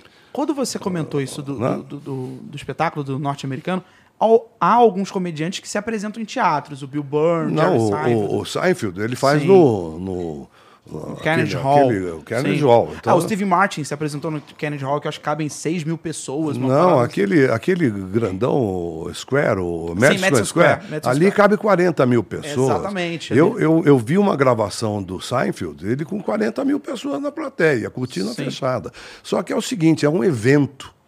Ele vai para lá e ele junta 40 mil Pra pessoas. gravar, né? É, Entendi, né? entendi. Eu, para fazer 40 mil pessoas no teatro, eu preciso lotar diariamente durante dois meses, entendeu? Então, eu estou tirando o teatro durante dois meses de uma companhia. É, é nesse sentido que eu entendi, Entendi, o que ela entendi. quis dizer. Mas eu, eu sempre achei o stand-up muito bem-vindo. Eu acho que qualquer manifestação artística é muito bem-vinda. É que aí realmente você mexe naquela coisa do, dos espaços. Né? É como as igrejas, por exemplo. Claro, As claro. igrejas evangélicas estão pegando os teatros prontos, porque eles não precisam mexer em nada. Só que é uma invasão desonesta, porque a igreja não paga imposto, porque a igreja, né, né? É, ela cobra do seu público do mesmo jeito, mas ela pode fazer as pessoas em pé. Não precisam daquela acústica, daquela, daquela, daquela coisa toda que o teatro tem e as igrejas estão invadindo os teatros também. Então, e você acha que teve um pouquinho uma briga de ego quando veio, quando teve o surgimento e também teve uma procura bem grande do público? Não, Você acha que isso mexeu com o ego dos atores? Tem atores fabulosos fazendo stand-up. Tem gente aí que eu sigo onde for. Tem gente maravilhosa, gente muito boa um Adnet, um, um Fábio Pochá, uma, tem uma turma. Que são atores. São atores, são uh, criadores, eles Sim. escrevem também, é, o Gregório, essa turma. Então tem uma turma muito boa, são muito bem-vindos. Eu queria fazer como eles, ao contrário. Eu gosto de stand-up comedy. É, é, eu, eu já fui em algum teatro assistir? Foi, foi. Ah, com certeza foi no Comedy Sampa. Não, eu sei, mas é que não é um teatro. Lá é feito é, para isso. Teatro, é, é, um teatro é. e que estão tentando transformar num. Era um teatro Era, que foi exatamente. pro espaço e virou e, um comedy, né? E fizeram é. muito bem, inclusive. Tá muito bonito, é, é muito legal. Ah, eu fui ver o, o Maurício Meirelles e eu acho que era um teatro teatro, provavelmente o Teatro Frei Caneca. Inclusive perderam a, oportunidade de, de vender, vender bebida, né? Porque o cara. É, no Comedy Sampa já tem, tem o consumo, as é pessoas já é podem. É isso, é gostoso. Você tá lá, tá tomando um chopp, um negócio, você tá vendo o cara contar piada, né? A última vez que eu fui, encontrei o Eric Johnson. Ah, legal. Grande showman, Eric Johnson. É. Que tava, que vai, vai começar um show também. De, ah, muito bom. De, de stand-up. Stand ele faz, há muito tempo ele fazia é, Eric Pinta Johnson Borda. Isso. É, Era um espetáculo ótimo, muito vi, bom. ótimo, muito engraçado. A, a, parte que ele imita o andar de um, de um macaco até chegar no Romário. É sensacional essa parte, juro. E é muito louco, porque parece mesmo. Ele faz o, o andar do macaco, aí ele chega, termina como se fosse evolução, sabe? E termina andando como Romário. Como Romário. É sensacional, Eric Johnson. Grande show, velho, Eric Johnson. Eric Johnson. Queremos você aqui, é, Eric Johnson. É, mas, ô, mas, ô, Fagundes, você estava falando sobre é, a gente descobrir o nosso gosto é, no teatro e tal. E existem, de fato, assim, muitas, muitos espetáculos diferentes. É, um musical, por exemplo, ou, ou, uma peça como a sua, ou... Dramas, tragédias. Exato, exato. É. O teu favorito, tu tem um favorito, cara? De, de gênero? É. Não, eu, eu costumo brincar em qualquer área, cinema, teatro, televisão, literatura, que o meu gênero é bom. Gostei. Se for bom, é o meu gênero. Porque você tem dentro dos gêneros, você tem de tudo. Você tem, dentro da comédia, tem a boa comédia, tem aquela Sim, que você não ri. Então, uma comédia que você não ri não é boa. É. Então, ah, mas é comédia. Então, eu prefiro comédia? Não, eu prefiro a comédia que faz rir. Né? eu prefiro a comédia boa. Eu, eu, eu, eu, procuro sempre, inclusive, gêneros diferentes para ver se eu encontro, dentro de gêneros diferentes, coisas boas. Mas eu vou estar tá crescendo se eu, se eu descobrir isso, porque aí eu vou, vou poder ver o que eu quiser, não vou sempre estar tá preso à comédia porque eu só gosto de comédia. Não, dá uma arriscada aí, vai ver um drama, quem sabe você chore. Né? Vai ver um policial, quem sabe você torça para o assassino ser preso. Vai ver, vai ver um terror, quem sabe você fique com medo. Né? Eu acho que é uma limitação você se limitar também, você se cercear uhum. uh, atrás de determinado gênero. Agora, tem aquela coisa, você para saber que um vinho é bom, você tem que tomar muitos ruins, né? E não é pelo fato de você tomar um vinho ruim que você deixa de tomar vinho, né? Você simplesmente para de tomar aqueles ruins. Sim. Né? É, é, eu, eu, sempre... eu achava que eu não gostava de vinho. Porque não. quando eu era moleque, a gente tomava a cantina da Serra, Dom Você Bosco, tomava o sangue de, de bois, né? Aquele é, sangue, sangue de bois. Aí, aí, é um problema, porque realmente você não gosta daquele vinho. Aí né? os caras, tu gosta de pô, não gosta Não, não gosta da azia. Não, é. mas peraí, você tomou um vinho bom. Se você tomou um vinho bom, você nunca mais vai querer tomar um ruim. Mas aí você vai procurar os vinhos. Então você vai se informar. Como num restaurante, você entra no restaurante assim, você até pode fazer isso. E pode ser até que dê certo. Mas normalmente você pergunta: você conhece aquele restaurante ali? Me indica um restaurante bom aí de comida mineira. Sim, sim, aí sim, o cara fala: ah, comida mineira, tem blá, Aí você vai lá, hum, não gostei não, tem outro porque você quer comida mineira. Então você vai atrás desse negócio. E é a mesma coisa que você tem que fazer com tudo na sua vida. E por que não com teatro? Né? Eu tenho amigos que falam assim: ah, eu fui ver uma peça, não gostei, nunca mais voltei. falo, Porra. Mas peraí. eu tenho outro que é até engraçado. Ele falou: faz 10 anos que eu não vou ao teatro. Eu falei, é, por quê? O que, que houve? A última vez que eu fui, roubaram o meu carro. Aí eu falei, que bom que você não foi ver sua mãe, né? Pô? É. Não, não, nunca mais ia voltar na casa da mãe. Né? Que desculpa besta, né? Não é, mas eu, é. eu não tenho nenhuma desculpa, só não voltei porque eu sou um merda. Não, então... não, não, não, não, não. Tu não é uma merda, não. A parada é, não tem incentivo é, pra Não, não temos do teatro. lugar nenhum, lugar, Lugar nenhum, nenhum, na lugar escola, nenhum. em Nada. casa. É. Porque você fala assim, ah, nos Estados Unidos, a, a criança cresce vendo os pais indo toda semana ao teatro. Às vezes duas ou três vezes por semana. E ele não vai ver só a Broadway, ele vai ver outros, porque lá tem off-Broadway, off-off-Broadway, tem experimental, tem os Bob Wilson, tem os... ah, Então ele, o pai está lá. E quando ele tem oito anos de idade, ele uh, vai junto com o pai. E antes ele tem o teatro infantil.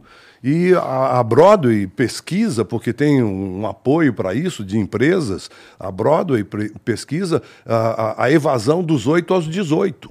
Então, dos 8 aos 18, eles perceberam que estavam sem espetáculo para essa faixa, começaram a fazer espetáculo para essa faixa. É, quando vem N, quando vem musical N. veio vem- tudo, veio Peter Pan, veio, vai embora. Por quê? Até a do Homem-Aranha fizeram, sabia? O Homem-Aranha, sim, Juro por Deus, claro. teve musical, ele infelizmente não teve Não problemas técnicos. certo, é, é. não teve, teve, teve problemas Deve técnicos. ser difícil, né? Fazer um. Não, teve problema até de, de quase o cara morrer mesmo. Do, É, o cara ator que fazia o. Homem-Aranha, ele, ele Fi- passava de, de teia e teia no teatro, mas deu merda, assim.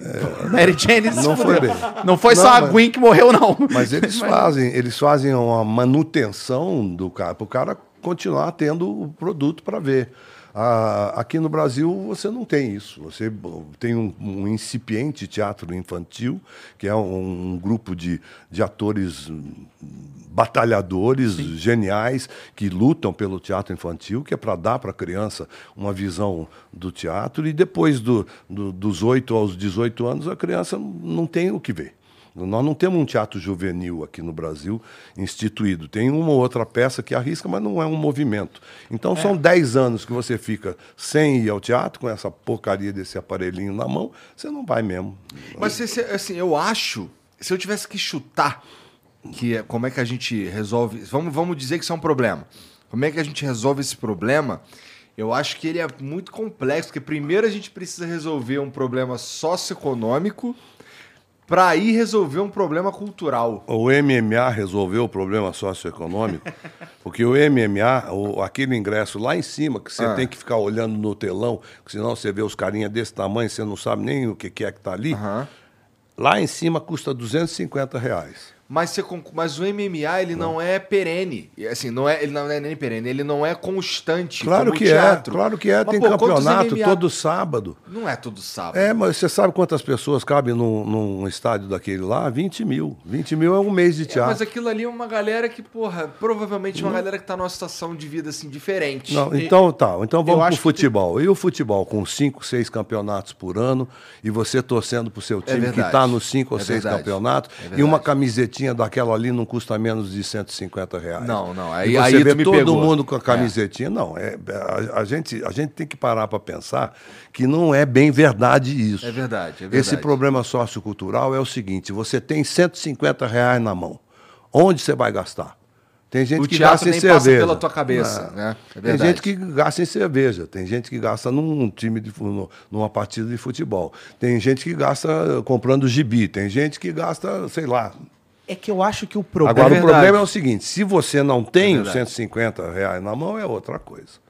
Aí é outra coisa. Aí é um problema sociocultural. Aí é um problema de distribuição de renda. Aí é um problema de você ter realmente pessoas eh, que eh, não, não têm trabalho, não têm condições de pagar nem o aluguel, não vai gastar um, um Sim, dinheiro sim, que sim, aparecer na mão dela para É, ir ao é, teatro. essa, esse era eu com 15 anos. Mas nós entendeu? não estamos falando dessas pessoas, nós Não, estamos não falando tamo. de você agora É. que trabalha, que tem, um, tem a possibilidade de ir ao teatro uma vez por semana, se você quiser. E você pode escolher. Você não escolhe Por quê? porque você não foi empurrado para isso há muitos anos. É e não só isso, eu acho que também tem uma outra questão. O teatro, por muita gente, ele é visto como chato. O teatro é visto como aí, chato. Aí eu inclusive. tenho uma meia-culpa nossa aí, uma meia-culpa da classe, eu acho. Eu, eu não me coloco muito aí porque eu, eu sempre busquei outra coisa. Mas eu percebo, por parte da classe teatral, de alguma forma, um, um desconhecimento do que seja as nossas plateias. Né? Então, eu acho, que, eu acho que você tem que prestar atenção. Eu, como Claro. eu, há 40 anos eu venho conversando com eles depois do espetáculo, eu sei quais são as dificuldades que eles têm. Eu sei que eles acham algumas coisas chatas porque eles não têm informação. Claro. Se você joga um cara, mas aí não vou falar nem de teatro, você joga um cara na frente de um quadro do Marco Rosco, que eu falei para vocês agora, eh, da peça Vermelho que a gente fez. O Marco Rosco era um expressionista abstrato. Que já é um negócio que você fala, hein? Que porra Hein? é essa? Poderia É. repetir, né? Aquela, né? Então, expressionista. quer dizer? E ele fez o seguinte: ele criou uma, uma pintura que chamava Campos de Cor. Os quadros dele não tem nem nome. O nome é vermelho, amarelo, vermelho, porque é um bloco vermelho, um bloco amarelo, um bloco vermelho. É isso. Então os quadros dele não tem, não tem título, porque não é nada, é só cor. E ele chegou a vender um quadro agora, há pouco tempo atrás, por 80 milhões de dólares. E é um bloco de tinta. Então, você fala assim, porra, você joga um cara que não sabe nada sobre arte, ó, artes plásticas na frente de um quadro desse, ele fala, ah, isso aí meu filho faz. É. tá? Acontece que não. O Rótico tem um processo de pintura diferenciado. Se você se der o trabalho de observar a pintura dele, a distância que ele diz para você observar, com o cuidado que ele diz para você ter, com o tempo que ele diz para você ter, com a luz que ele acha que tem que ter no quadro, eu juro por Deus que depois de você ter toda essa informação, o Rótico vai ser um pintor maravilhoso e a cada vez que você entrar no museu, você vai procurar onde está o Rótico Muito interessante. porque isso é, é a base da vida. É, Pra você poder avaliar algo, né? é, é a- das condições é o que eu digo É, que a, a palavrinha, né? a palavrinha mágica que é interesse.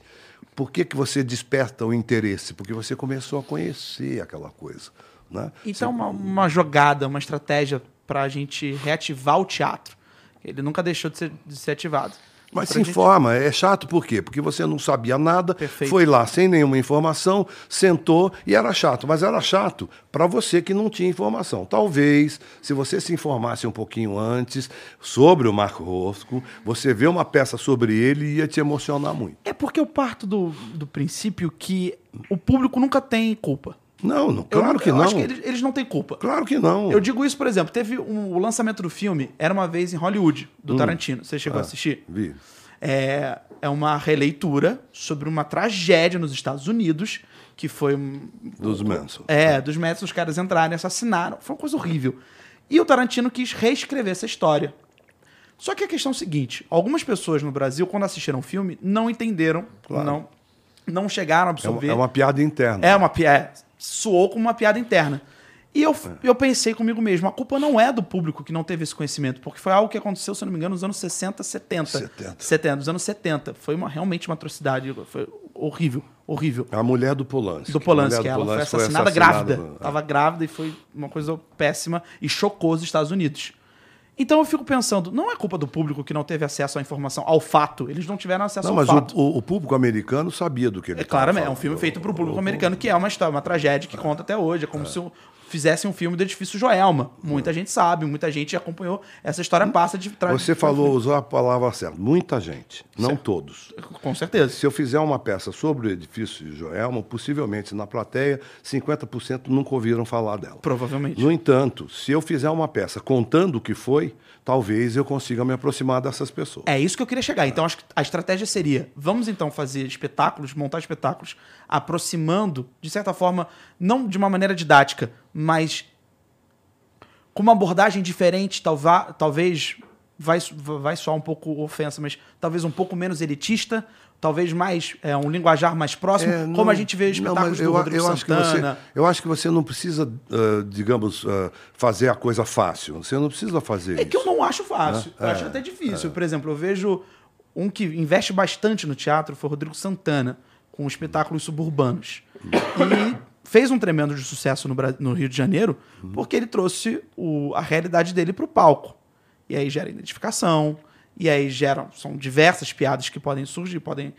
E tem dois públicos que vão consumir: o público que se identifica e o público que ri, que é algo risível. A maneira como os suburbanos agem, se você na no estereótipo, é uma coisa risível, tanto que ele faz sucesso até hoje. Eu acho que esse é um caminho interessante para o teatro, porque aquela pessoa que foi assistir ao espetáculo sabendo que ela estava sendo representada, ela não foi assistir a um espetáculo como Os Sete Suspeitos ou como a Ratoeira. Mas dali é um passo para ela estar incluída É, nesse é, cenário. Você sempre vai ter, você sempre vai esbarrar num ou no outro que não sabe, num ou no Sim, outro. claro. Então, é por isso que eu acho que você não tem que ficar tão preocupado assim. Você tem que ficar preocupado de dar alguma chave para o público. Que, que você não afaste totalmente o público. Então, eu, por exemplo, eu não monto um autor chamado Boto Strauss, porque o Boto Strauss é um autor alemão alternativo na Alemanha. Aí é foda. Então né? eu falo assim, eu, eu vou trazer esse cara para cá, eu, eu vou quebrar a minha cara. Ou não.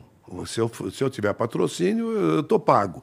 Mas se eu não tiver patrocínio, eu, eu não vou ter um público muito grande na plateia. Porque eu estou exigindo dessa plateia um conhecimento de um autor alemão alternativo Claro. que eu talvez não tivesse antes de montar aquele autor. Então, eh, aí fica meio complicado. Mas eu posso montar, por exemplo, um Cyrano de Bergerac, que foi uma coisa que eu fiz. Eu pus 36 atores em cena, eu tinha 24 técnicos para mexer naquele espetáculo. Era um espetáculo de época, a peça se passa em 1600, tinha esgrima, tinha o diabo, e eu lotei o teatro de 1.200 lugares de quarta a domingo durante um ano com um extraordinário sucesso. Por quê? Era feito em versos decassílabos. Puta merda. Então, assim, e a plateia se emocionava e chorava. Então, se você dá alguma, alguma ah, dica para esse público, o público vai, o público gosta. Então, não precisa ser tão radical. Por mais que ele seja cult pra caralho, se você consegue O, entregar... o nosso espetáculo, por exemplo, é uma comédia. Uma comédia realmente muito boa. Você ri muito o espetáculo inteiro, mas ele tem uma virada no final que faz você repensar a peça inteira. Então, eu acho que, por exemplo, isso é uma coisa interessante de você Claro. fazer. Eh, Se você está querendo fazer uma comédia, procure uma comédia que tenha um, um negocinho. Eu né? fiz isso com seu sobrinho, o Felipe Sim, Fagundes. Nós sim. montamos o espetáculo. É, eu trabalhei com o sobrinho, outra aproximação com o Fagundão, além É. dos Beatles no, Ah. no, no rádio. Hum, É, o Felipe Fagundes, elogiá-lo, maravilhoso. Ele dirigiu um espetáculo que eu fiz, era uma comédia da Nina, no Fivic, e que na- no final do. Na última cena, no último ato, tem uma virada. Então a gente também se preocupou com isso. E aí Sim. a gente fez a nossa adaptação porque ela é uma autora portuguesa. E eu ia te perguntar, você acha que adaptações são bem-vindas? Sim, tudo é bem-vindo. A, a comunicação é a coisa mais importante. Se você pegar um autor alemão que fale para nós aqui, pega o autor alemão. É, por isso que o Shakespeare é montado até hoje, porque você reconhece ali o, o ser humano, você reconhece a- a- as paixões do ser humano, o ódio, a vingança, a- o amor, tá, tá tudo ali no Shakespeare. Então você consegue montar. Eu acho que também a gente não pode ser tão paternalista assim. É preciso que o público tenha um pouquinho da sua participação. É preciso que antes de ir ao restaurante mineiro você saiba se ele é bom. É, é importante que você pesquise um pouquinho. Você gosta de comédia? Porque se você não gosta de comédia, eu não recomendo a você eh, procurar só comédias. Mas pode ser que você encontre um dia uma comédia que você fala assim, agora eu passei a gostar de comédia. Por quê? Tem que ter um, desculpa, né? um pouquinho de boa vontade. Vai atrás, procura. E eu juro por Deus, você vai encontrar um, um veículo, um entretenimento com, com a possibilidade de fazer você sair modificado do teatro que nenhum outro, outro veículo permite com tanta força. Né? Porque o teatro é uma. É, uma, é, é, é tudo. É ao vivo. é um- além de o ser ao vivo, o cara tá bem ali. Então é meio. Não, e tem aquela brincadeira que é um pouco sádica, né? Tem uma possibilidade de errar. né? É, uma Então, delícia. O cara pode errar a qualquer momento ali. Olha, eles não erraram nada. Né? Então, fa- falaram direitinho. o. É isso. né? É ali, tá lá, vivo, vivo. E quando foi a última vez que tu errou, Fagundes? Ah, a gente erra muito. Teatro é, é bom por causa disso, né? Porque a gente erra mesmo. Né? É, o, o, o Baixa Terapia tem uma coisa que. Ah, essa tu não erra mais. Essa, não, a gente erra, porque são seis atores em cena o tempo inteiro. E é, é, um depende exclusivamente do outro, porque às vezes é uma falinha, é tudo. é, você vai ver, você vai achar que foi tudo improvisado. Mas não é. Foi absolutamente ensaiado. Cada gesto, cada copinho que você pega, cada uh, passo que você. Tudo, tudo, tudo, a bagunça, tudo absolutamente ensaiado. Então, se alguém ali no meio se confundir e fizer uma coisinha errada, dá um. Só que, aí, como nós fizemos 500, os outros cinco sabem, Sabe contornar. sabem mexer naquilo, ninguém vai perceber, mas nós erramos muito. Teve um pior erro, assim, no, no palco. Do, do Baixa Terapia, não, mas eu, por exemplo, É, eu tive do- um no das 40 monólogo que eu fiz. Qual? Eu chamava Restos. Restos. Era, um, era um, um texto do Neil Labute e era um monólogo. Era eu sozinho em cena e deu um branco. Ei! Branco, para quem não sabe, você uh, dá um branco mesmo, fica um branco na tua frente, assim você não lembra nem o seu nome, né? E aí eu parei ali e eu saí de cena. Eu não tinha saída, né? E aí? saí de cena. O público, o público não conhece a peça, né? Eles acharam que era isso mesmo. Lá fora, eu, ah, no texto, me dá um texto aqui, me dá. Aí peguei, você tinha não só que achar em que pedaço você estava, como também que fala que era, onde você errou, o que, que, que, que vinha depois, né? Porque aí te dá um pânico, né? Eu voltei assim, deve ter passado um minuto e pouco, e o público em silêncio. Segundo ato, gente. É, aí eu Segundo- voltei hum, absolutamente molhado de suor, né? Porque dá um- uma adrenalina ali e continuei o espetáculo. E o público não percebeu, o público achou que fazia parte do espetáculo. O que, o que é Mas muito é engraçado, horrível. porque o, o Antônio é conhecido por decorar texto na hora. Mais uma informação que eu De tive. televisão. Uma, uma curiosidade, é, uma curiosidade que eu tive lá na Rede Globo. Que você olha o texto e fala, vambora, vamos gravar. É verdade. E. Isso é verdade. Peraí, só me explica isso da onde? Não é bem assim, ó, você vai, não, não, tem uns cinco minutinhos para ler, tem que ler, né? E você decora, e você decora mesmo. É, Decora mesmo. Você descobriu isso como? Respeito ao autor. E como você descobriu que você é capaz de fazer isso? Tanta gente já. Chegou me- atrasado um dia. É, eu imaginei isso também, sabia? Tanta gente me perguntou isso que eu acabei tentando descobrir uma, uma teoria para isso, né? Eu acho que a gente aprendeu a ler errado, né? Porque a gente aprendeu primeiro as letrinhas, né? Depois a- as sílabas, os fonemas, depois as palavras, depois uma frase, depois o parágrafo. A última coisa que você aprende ah, quando você aprende a ler é o conceito. Sim. Ou seja, o que quer dizer aquilo tudo que você leu.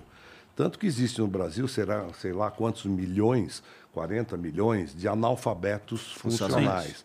O que quer dizer analfabeto funcional? Quer dizer que é um cara que Lê não ele entende. sabe ler, mas ele não entende o que ele leu. Não consegue literalmente ele, ele não decodificar. consegue eh, entender o que está escrito ali. Né? Ele tem que ler umas 10 vezes para passar por cima de todo esse aprendizado errado para chegar no conceito. Então, você lê, eh, você vê um cara que lê mal, ele lê a cama, esta, já esqueceu, né?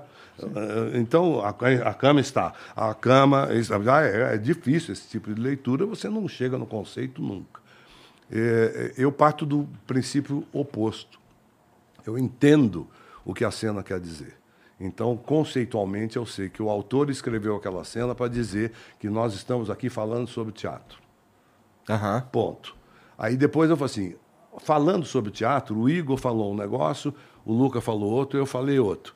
Então, eu entendo também o que, que cada um está... Você consegue decorar De deixa? que forma... eu não- decoro a, te, a deixa, eu decoro o que todos os outros falaram.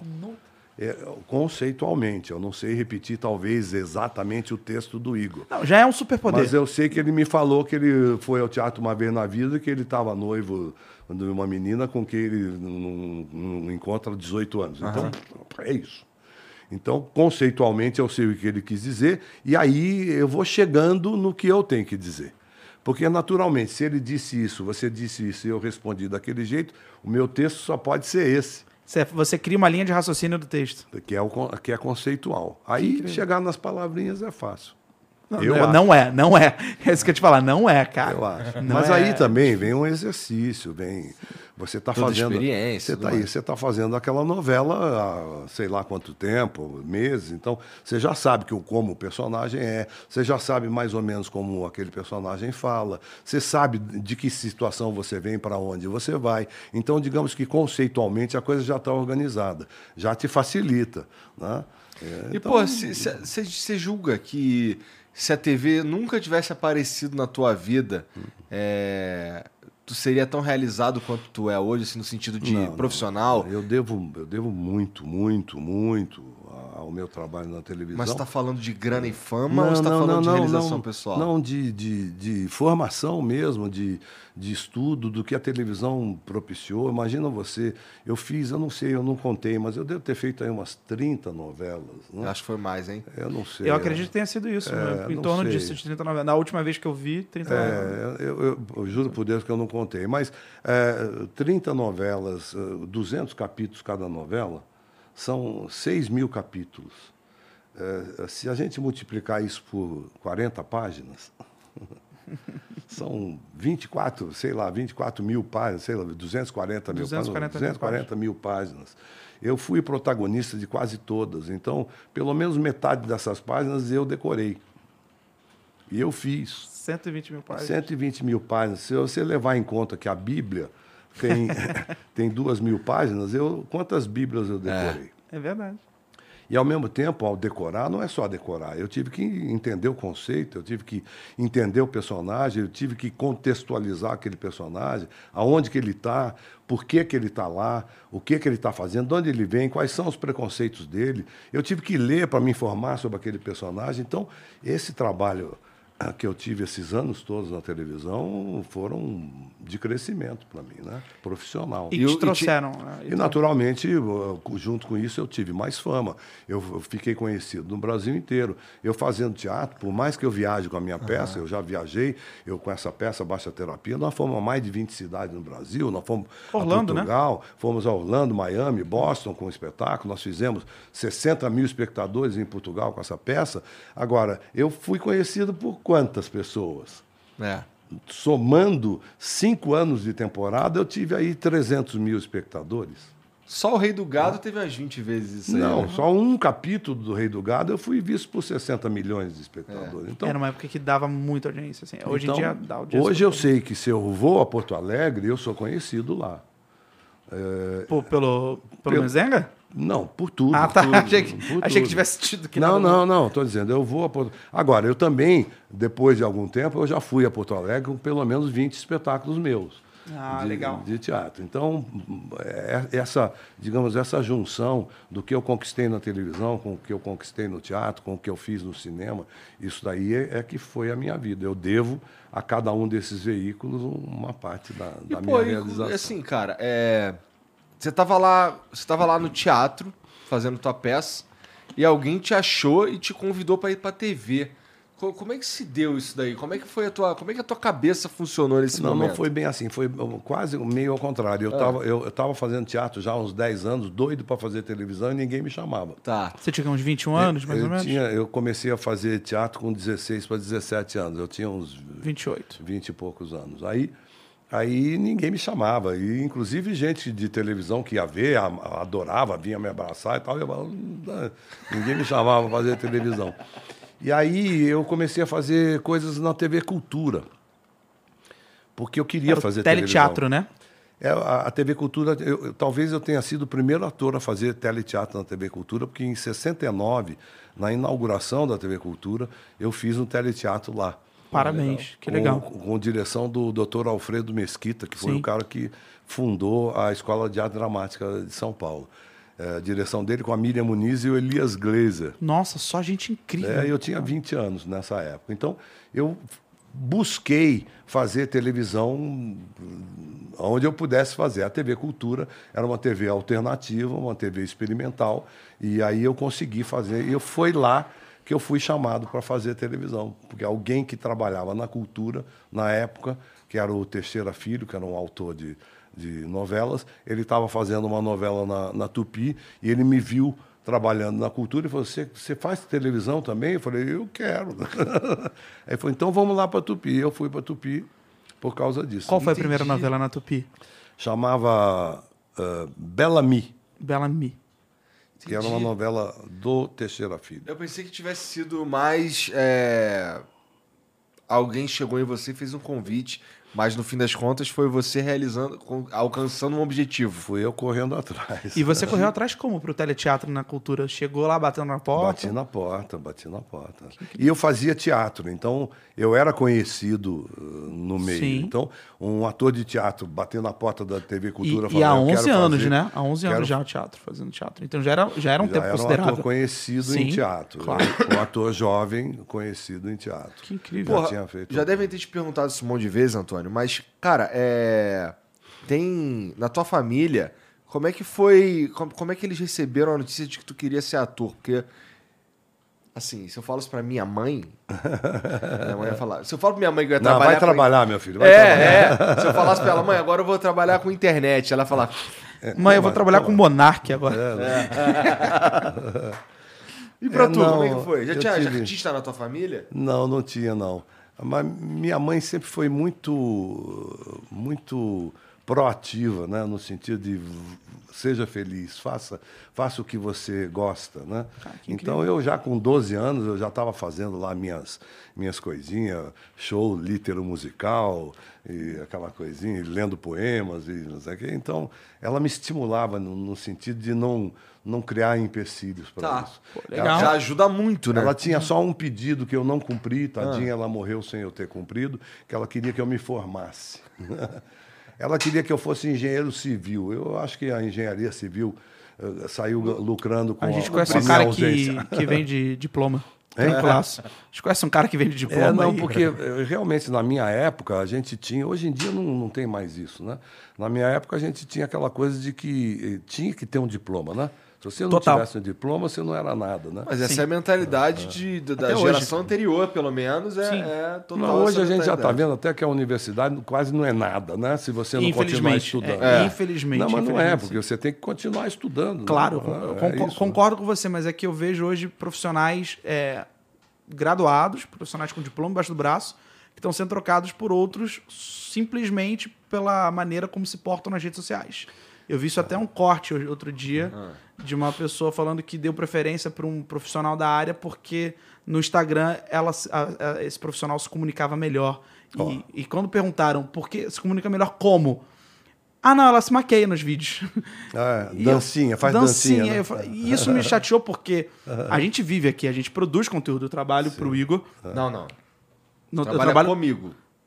Obrigado. Oba, pede aumento, pede aumento. Veja aumento agora. Alô, Bruno Sabe que se eu tivesse algum como te dar uma merda, eu te dava. Alô, Bruno Risse. Ouviu, né, Bruno Risse? Ah, bom, a gente trabalha junto e a gente produz conteúdo pra internet. O que a gente se preocupa bastante é saber como produzir, passar, porque tem uma responsabilidade nossa de quem produz. Por mais que o Flow hoje, cada vez mais a gente fale que é uma conversa, não é uma entrevista, a gente está tendo uma conversa mesmo. Temos a pauta, a gente sabe quem é você graças a você. Mas se fosse outra pessoa profissional, a gente também se- iria se inteirar sobre, mas é uma conversa. Eu sei que cada vez mais é importante você estar presente virtualmente. Mas essa troca, essa preferência, essa desclassificação. de Mas é pessoa- como, é como saber tocar violão, entendeu? É importante você saber tocar violão. Eh, se você for engenheiro civil.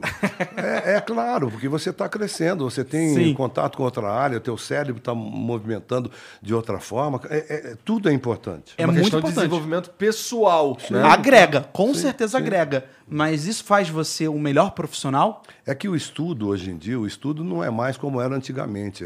A, a sala de aula reproduzia as fábricas, né? Tocava um apito para você entrar, verdade. um apito para Sim. você sair. Você sentava um atrás do outro, levantava quando o diretor entrava, sentava quando o diretor entrava. Era assim. Sim. Hoje em dia, a sala de aula tem que ser dinâmica, porque ela tem que ensinar você a aprender, não ensinar a- é, definitivamente aquilo, porque não existe o definitivo. Certo. Você, você não sai formado em engenharia. Você sai com um caminho para entender o que que é a engenharia, porque a engenharia se modifica a cada mês. Então, eu- eu- se você trouxer informação para você do violão, do videogame, da, do- da internet, você está crescendo Concordo dentro da sua área. totalmente. E- e- é o que eu falava para minha mãe antes da internet. Eu falava para ela, mãe, você não sabe o que eu estudo. Muito. Eu estudo muito. mais do que se eu estivesse fazendo engenharia civil, porque eu- o, o que eu tenho que ler para fazer um personagem da Segunda Guerra Mundial, é, é, tem gente que não leu isso na vida inteira.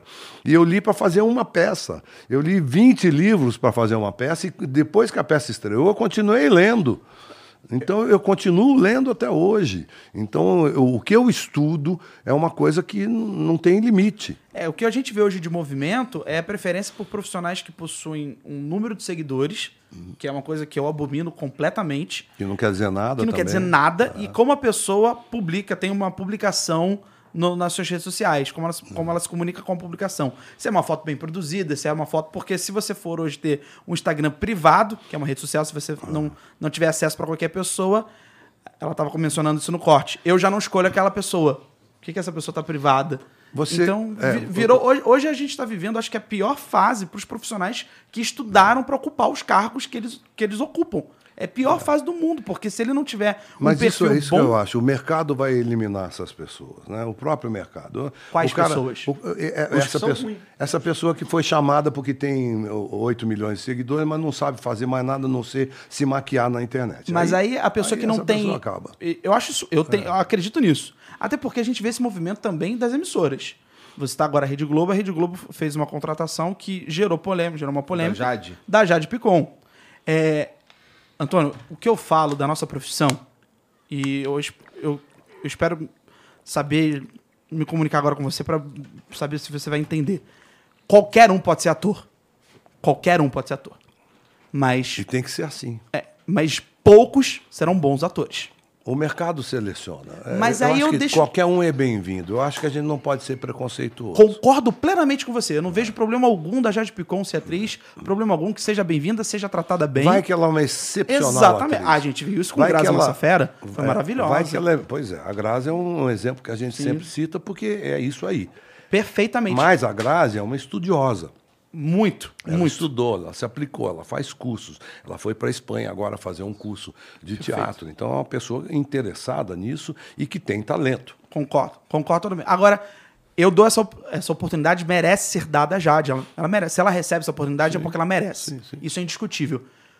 Só que eu vejo uma movimentação, isso é real, isso é real, uma movimentação de produtores de elenco, de diretores, de produtores executivos, o que me deixa bem mais entristecido, por procurarem personalidades públicas e não atores e at É, atores não, é isso que eu digo, eles vão quebrar a cabeça, e, porque, de repente, é, pode aparecer um que, que saia, mas os outros nove não. Vai chegar uma hora, a própria emissora vai dizer assim, hum, não. Ó, mas aí, nesse decorrer de tempo, eu não sei quanto Vai tempo ter um isso problema. É, exatamente. Aí os vai outros atores não têm oportunidade.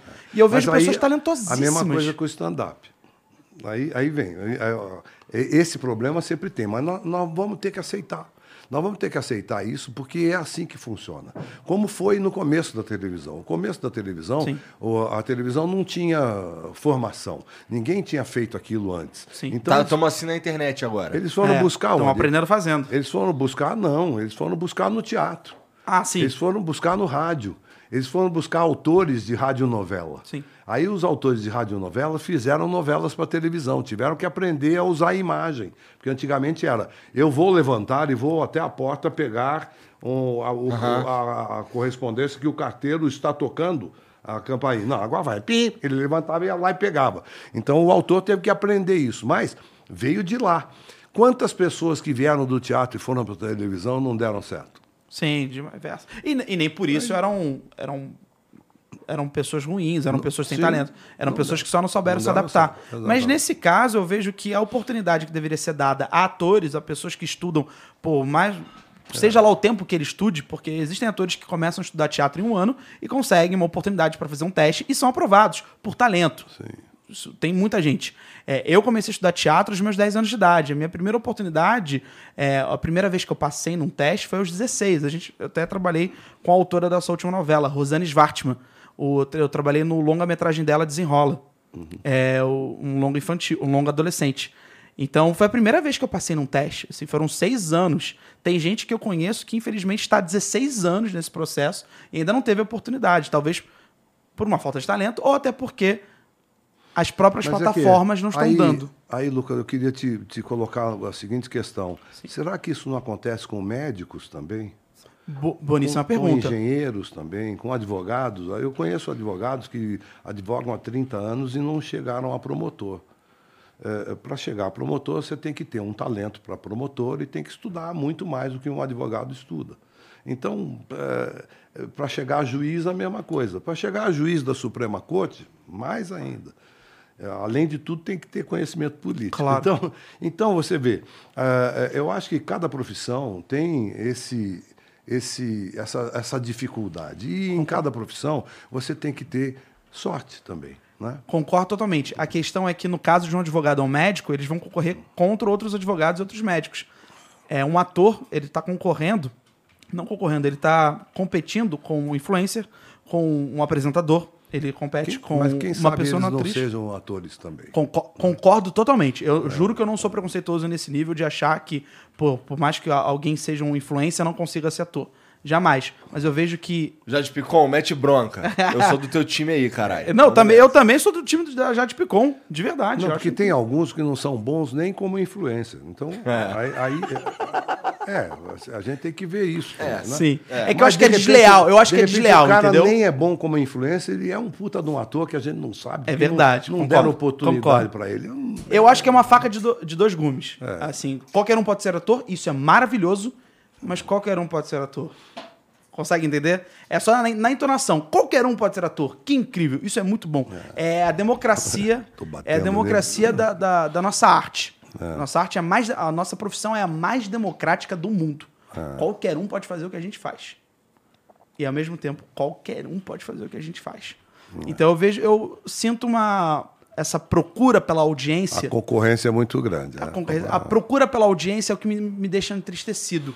Porque durante, em áureos tempos da Rede Globo, ela pode dar. E olha, eu ainda tenho outro atores. problema. Eu ainda, eh, ainda acho que uma audiência não carrega a outra.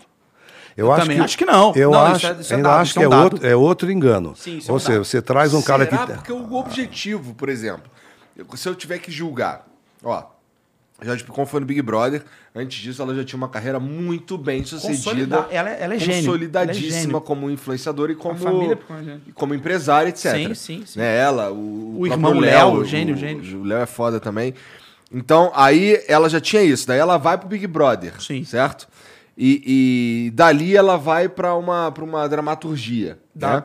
Então, assim, é, tem também o aspecto de, de uma, uma. A TV Globo, por exemplo, olhar e falar assim, porra. Eu acho que ela nem conquistou preciso- cada uma dessas etapas. Merecedora. E elas são merecedora. estanques. E, e, e ela nem O que eu precisa. estou dizendo é que elas são estanques. O que você quer dizer com isso? É, quer- eu quero dizer, eu vou, vou te dar um exemplo, um exemplo real.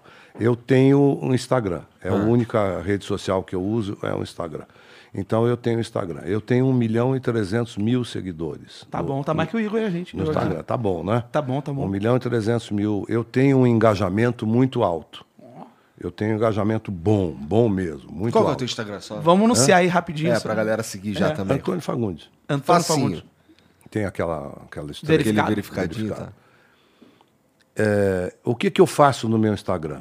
Eu leio poemas, todo domingo eu leio um poema diferente, eu indico livros e eu falo sobre teatro, cinema, coisas da minha profissão. É, você acha que eu tenho 1 milhão e 300 mil espectadores na minha peça de teatro? Se você tivesse um teatro com 1 milhão e 300 mil espaços. Ah, não sei também se divulgar muito, fizer uma apresentação única, não, vai chegar a isso. Não, não. Eu- o que eu estou dizendo é, você acha que esse 1 milhão e 300 mil Vão ao seguidores teatro. irão ao teatro me assistir? É, acho que não. Eles são seguidores do Instagram. Sim. E é isso. Talvez eu tenha lá dentro uns 20 mil, 30 mil que transitem. E que, porque viram alguma coisa minha sobre teatro Você no Instagram, influenciou. eu eles. influencio a ir ao teatro. Talvez algumas pessoas, como você, que nunca foram ao teatro, ao ver no Instagram, me acompanhando todo domingo lendo poemas, que eu estou fazendo uma peça de teatro, se atrevam a ir ao teatro. Aham. Mas eu não tenho 1 milhão e 300 mil pessoas que queiram me ver em teatro. Entendo, eu entendo. É por isso que eu acho que é estanque. Entendi. Entendo e concordo. Isso já é um dado. A gente já sabe que de pra cada plataforma muda o público, porque muda a idade, muda o objetivo, muda o, Muda o acesso. Muda o acesso, muda a procura Mas, final mas da também. mesma forma a televisão. Eu, na televisão, eu, eu, eu fui conhecido, sou conhecido por, sei lá, metade da população do país. Sim. É, vamos tirar aí dessa metade da população do país é, um, um décimo, né? Nós temos aí 10 milhões de pessoas é, que me conhecem e que tem poder aquisitivo Aham. para ir ao teatro. Eu não tive 10 milhões de, de É, mas- espectadores com as minhas peças. Mas é a matemática da, da publicidade, né? Você fala, eu vou fazer um. vou- aumentar o meu alcance, vou para um milhão, para que nesse um milhão eu atinja 10%. De- de- Aí desses 10% que eu vou atingir. 100 mil, desses 10% É. eu vou atingir 10% dos 10% que eu vou atingir. Isso. Então, 10 mil. Desses 10 mil, vou entrar no meu site, vão procurar, vão pesquisar, vão chegar até a hora de comprar, mas aí é uma matemática tipo 0,001% va- vai ter de retorno. É, é normal, isso Ou é normal. seja, não transita. Não transita, mas pelo menos. Você assim, tem que conquistar em cada setor. Então, se você tem um influenciador que deu certo na, na, na- na televisão e que depois deu certo no teatro, ele fez sucesso nos três, independente. Ele faria sucesso independentemente. Não carregou. O que, o que carregou, talvez, e ele carrega, é uma, alguma facilidade. Né? Ao, ao, ao querer divulgar a peça dele, é mais fácil vir ao seu programa do que um que não, não é tão conhecido. É claro, eu Aí, também não sou, eu tá? também não vou ser hipócrita, não. Eu acho que eu, como produtor executivo, produtor executivo é uma, é uma ponta muito importante de um processo. É quem está cuidando da grana, é quem tá, é a última voz, teoricamente, de um projeto. Então, digamos que eu seja um produtor executivo de um filme.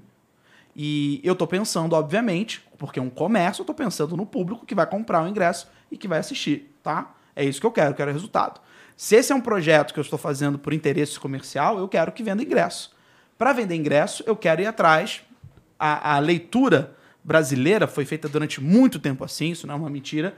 Vamos colocar pessoas conhecidas para atrair o público. E é o que eu chamo de efeito Toshines. Foi nós que conduzimos o público a somente procurar produtos que, que tenham, que possuam pessoas globais, ou foi, na verdade, o público que só consome Bom, coisas globais. eu tenho uma resposta para isso que é a seguinte.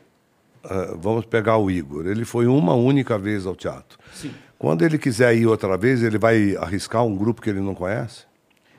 Perfeito. Não, não tá é bom. mais fácil ele falar assim, peraí, esse Fagundes aí eu já vi na, na televisão, é, a peça dele está em cartaz, eu, eu acho que eu vou ver esse cara aqui. Agora um contra-argumento. É? Agora, e Os Intocáveis? Que é um filme francês. Na verdade, Intocáveis. Os Intocáveis é outro. Intocáveis, que é um filme francês e que aqui no Brasil acho que bateu, eu acho que bateu um milhão. Posso estar confundindo com a França, mas aqui teve um bom resultado. Tanto que teve um resultado incrível, Porque teve um bom lançamento. teve um bom lançamento. Mas e não teve muitas salas de espetáculo. E também, concordo, a distribuidora foi incrível nisso. Muitas cópias. Mas também não ajuda o fato do filme ser bom. Ah, bom, eu, eu- acho que nada disso funciona se o produto não é bom. O- É isso que eu estou dizendo. O produto tem que ser bom, qualquer um que seja. Mas é que é muito mais fácil um produto bom com pessoas conhecidas se destacar Claro, do é que um produto que não tenha pessoas conhecidas. Por quê? Ele vai enfrentar tantos obstáculos para que o público fique sabendo que talvez demore tanto que ele não consiga manter em cartaz. Faz Isso, sentido. isso concordo. Agora, Round Six, que não teve ninguém conhecido, foi uma aposta trazer Mas tem Brasil. uma coisa conhecida que é o a streaming. Netflix. Sim, não, mas é que todo dia é lançado algo novo. Mas é algo tão bem feito, tão bom, um roteiro tão incrível, Mas aí tem uma atuação tão Desculpa, boa. não estou justificando nada, Não, só estou eu tô- tentando entender junto com você. Tem a velocidade desse sistema, né? As coisas que viralizam. E as coisas que viralizam, nós todos estamos doidos para saber como é que faz. Entendi. Porque a gente quer que viralize. Eu queria que essa nossa conversa aqui fosse ouvida por 180 milhões de brasileiros, entendeu? Claro, eu quero isso. Todo mundo quer isso. Só que como é que faz? É, Eu acredito, Essa- no, eu acredito no potencial do produto. Mas seu produto bem peraí, feito. o- você deu o round. É tão bom assim? Eu acho, em fotografia, falando em roteiro, na minha opinião, ele é muito bem feito. Eu sei, mas- Em atuação também. Tem tanta coisa tão bem feita lá que não foi viralizado assim. É, Aí é. que tá a dúvida. porque Não basta ser bom também. Não, é. tem alguma coisa que aconteceu Tem, que. tem. É que eu, eu já fiz, entender. eu já fiz Eu 700 também. Eu quero muito O dia que entender. você entender, Eu ou eu, não, a, A gente, gente vai ficar rico. Porque aí nós vamos contar pra todo mundo. Só que aí não, me não, paga. É, exatamente. eu ia falar, não conta não. Porque é isso, o Round Six não tem nenhum ator que foi incrivelmente conhecido no mundo inteiro. Outro, outro sucesso La Casa de Papel. La Casa de Papel foi cancelada na primeira temporada Sim. lá na Espanha foi produzido pela televisão. que todo mundo Mas olha, streaming, isso não é de hoje. O, o, Vitor Hugo, ele foi a oito editoras antes que alguém quisesse publicar Os Miseráveis. né? Então, sabe, não, isso é assim, é assim mesmo. E aí você fala, Os Miseráveis é um clássico. Sim. Hoje em dia você não tem por que não ler Os Miseráveis e não, não editar. Tá? Caiu no domínio público, todo mundo edita. Por quê? É bom. Agora, ele teve dificuldade. Não, é eu isso. entendo, mas é o que, o, o, que eu, o que eu quis discutir com você era entender. Porque existem coisas muito boas que fazem sucesso sem a necessidade de ter alguém famoso. Sabe, o, o Eurípides, ele eh, foi um dos, dos uh, trágicos mais conhecidos da Grécia. O Eurípides, eh, também porque sobraram obras dele para a gente ler, né? Mas, de qualquer forma, o Eurípides ganhou muitos prêmios em festivais da Grécia. Ele escreveu uma peça chamada As Troianas, que é uma peça que é um clássico do teatro do teatro grego, que é montado até, até, hoje, e que foi um enorme fracasso na época dele. Porque era uma peça onde ele mostrava uh, uh, os perdedores da guerra. Era uma, uma, peça que falava de Troia para gregos. E os gregos sempre se honraram de ter ganho a guerra de Sim. Troia. E ele mostrava o que, que aconteceu com os perdedores, uh, o, os estupros, os assassinatos, as crianças sendo mortas. Ele, ele quis fazer uma crítica à guerra foi um fracasso. No entanto, está aí até hoje. A gente lê as troianas porque hoje faz sucesso. Depende do contexto, depende da hora, depende do momento, depende do público que está vendo, depende do que o público levou pra, como expectativa, depende de tanta coisa que quando faz sucesso, tem que tirar o chapéu. Tem, ah, não, mas é barato tem que tirar o round six, eu tiro meu chapéu. Porque viralizou. Por que viralizou? Eu gostaria de ter entendido. É. Na minha, na minha opinião, é porque é bom. É, é. é bem feito. O roteiro é bom, tem uma Não, trama é boa, a atuação é incrível. É. A fotografia é maravilhosa, um trabalho de cenário incrível. É. Você vê no próprio no primeiro episódio, o roteiro já é é magnífico. Ele é convidado, esse, esse é a teu, jornada, nega, esse volta. teu pensamento é, é, ótimo, porque tem muita gente, da nossa classe inclusive, que diz que tudo que faz sucesso não é bom. Eu odeio esse pensamento. Sim, é, o que afasta. O cara não gosta de blockbuster. Não, não, é, não mas você fala assim, como não gosta? Se fez sucesso é porque atingiu um Porra, número é grande de pessoas. Vamos ver, dentro desse número grande de pessoas, tinha alguns intelectuais, inclusive. Mas é óbvio. Vamos, é o que eu digo, da, é o que eu falo da Jade Picon. Ela tá lá porque ela merece, porque ela é boa. Mas eu quero também que outras pessoas que não não que não vão que não têm seguidores, que não ainda não foram conhecidas, tenham oportunidade. É. é essa é a minha vontade. Se, se, se houver algo porque eu possa lutar, é que oportunidades sejam dadas é. às pessoas. Mas porque aí tem, eu acho que eu tive vamos muita pensar, sorte. tem espaço para todo mundo? Pô, tem, ah, eu, tem ah, teatro para todo mundo? Eu tenho certeza tem, sim. No, no, é. Tanto no streaming quanto na televisão. Quanto, hum. eu, eu espero que venham mais emissoras abertas.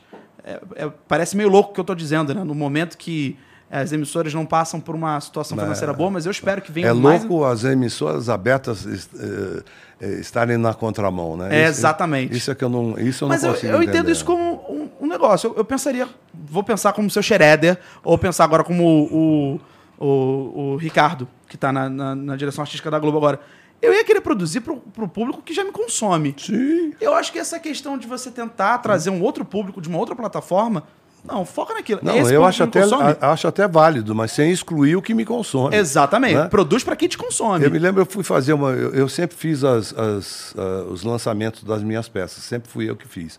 Aí um dia eu resolvi contratar uma, uma agência de publicidade. Então eu fui lá, sentei com a diretoria da agência de publicidade e tal.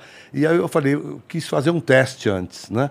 Eu falei, eu, vou, eu quero fazer um teste com vocês. Eu estou com uma peça em cartaz há dois anos, que está lotando.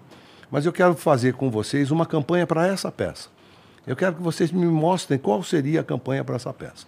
E que crítica vocês teriam para fazer uh, sobre o meu lançamento dessa peça. Aí caiu de pau em mim.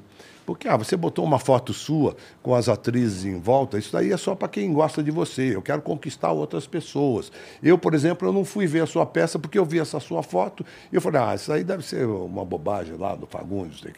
Eu, ah, interessante. Então, me mostrem o trabalho de vocês. Eles fizeram um trabalho que era uma coisa. Aí eu sentei com eles e eu disse o seguinte: vocês talvez conquistassem um público muito bom com esse, com esse daqui, mas vocês jogaram fora todo o meu público. Eu tive 200 mil espectadores sem isso. Então eu não quero perder os 200 Sim. mil espectadores. Só que eles não pensam assim. Eles, eles eliminam. Exatamente. É sempre querendo trazer o público, né? E É. você não cuida de quem tá ali já com você. Meu Deus, eu, Que é a- que te fez. a TV aberta já atingiu Exatamente. a população inteira do Brasil. Sim. Como é que eu posso jogar fora É, isso? exatamente. Uma novelinha da, do- que, que tá indo mal na TV Globo tem 20 milhões de espectadores. Exatamente. O, o Game of Thrones, no seu último capítulo, foi o maior ibope da televisão americana. Vocês sabiam disso? Sei, sei. 18 milhões de espectadores. É Ou porque- seja, estamos ganhando. Estamos Não, ganhando. Eu acho que, se eu não me engano, acho que a maior audiência fora o Game of Thrones foi a NFL e que bate, eu acho que 23 pontos. Equivalente aqui. 23 pontos é que a gente bate numa novela Não, a ruim. gente, aqui a gente fala, tá mal, Tá com mal, 23 tá ruim. En- Então, é, um- é o sonho da televisão americana atingir o nosso público. Nós estamos jogando o nosso público fora. É e um você, você já teve. Já te cobraram uma, um problema da audiência, por exemplo, Antônio, tá, tá ruim a audiência, essa novela tá, tá fraca. Comigo? Já- é, essa, essa cobrança já veio, porque eu. Ah, isso é. não, mas é, é aquela coisa. A, a Globo tinha uma coisa inercial, né? Quase, o, o- do Ibope. Né? Era um negócio que já tinha. um- você ah, teve um- um- um idealizador da Globo que falou uma coisa interessante. Se você deixasse. Deixasse o logotipo da Globo durante cinco minutos, o Ibope ia ser maior do que todas as outras emissoras juntas. Só o logotipo. Porque tinha essa coisa inercial. O cara ligava ali e ficava, Aham. ficava cinco minutos esperando voltar. Ele não mudava de, de canal. Hoje em dia eu não sei se funciona isso. Mas, de qualquer forma, tem uma coisa inercial. Então, mesmo as novelas que não iam muito bem na minha época, né? Sim. Que não iam muito bem, não davam menos de 40 pontos de bola. É, né? época de ouro, muito boa. 40 pontos de boa. Não, eu cheguei a fazer Vale novela Tudo- que deu. Vale tudo deu 95 É, falar pontos isso. de bola. 95, eu nem sabia que isso era possível. 95, eu acho que a maior audiência, 95 95. pontos. O último capítulo de Vale Tudo não tinha ninguém na rua. Era o Det Hotman que morreu no Vale Tudo. Quem matou o Det Hotman? Não tinha ninguém na rua. né? Foi a Heleninha Puta que Hotman. pariu, filha 95 É verdade pontos. que não tinha controle remoto naquela época também, o que facilitava. o cara tinha que levantar da da cadeira pra Ah, mandar. já não quero ver essa novela, não. Vou botar É, já, mas le- levantar do- da poltrona era mais difícil. né? Você recebeu Nossa propostas para outras emissoras? Tipo, o Silvio Santos chegou, já quis te- te levar para o SBT? Não, para as abertas, não. Não? É, Não. Eu recebi de, de alguns streamings, mas é, é, é um, é um mundo complicado para nós. Por quê? né? Porque. é, é, Porque o cara quer fazer teatro, irmão. não, isso é legal, mas que dá para fazer os dois. Dá, dá para Dá fazer. até pra fazer. Você, come, Mas, por exemplo, se eu for isso. gravar alguma coisa no stream, eu tenho que parar o teatro. Não dá pra fazer o Pelo contrato menos durante Globo, hein? um período. eu vou né? fazer, não. Se eu for gravar, vai ser segunda, terça e quarta. né? não, mas eu estou dizendo, basicamente é assim que funciona. Né? Eu, não, tem sentido eu ter saído da Globo por causa Exatamente. disso e eu não fazer isso nos streams. Sua vou- última novela foi a bom, Então, streams, sucesso. vocês já sabem, é segunda, terça e quarta. A cara, última o cara novela- abriu mão de fazer Pantanal por causa dessa porra. Então não vem com outra proposta. Verdade, verdade, né? pode crer. Você, a sua última novela foi bom sucesso. Foi. E você foi convidada a voltar para Pantanal e Uhum. eles quiseram você de segunda a sexta e foi esse, foi esse motivo? É, mas aí você vendo a estrutura da novela, até dá para entender por que, que eles queriam isso. Eles levaram o elenco inteiro para lá, ficaram quatro meses lá no Pantanal. Não.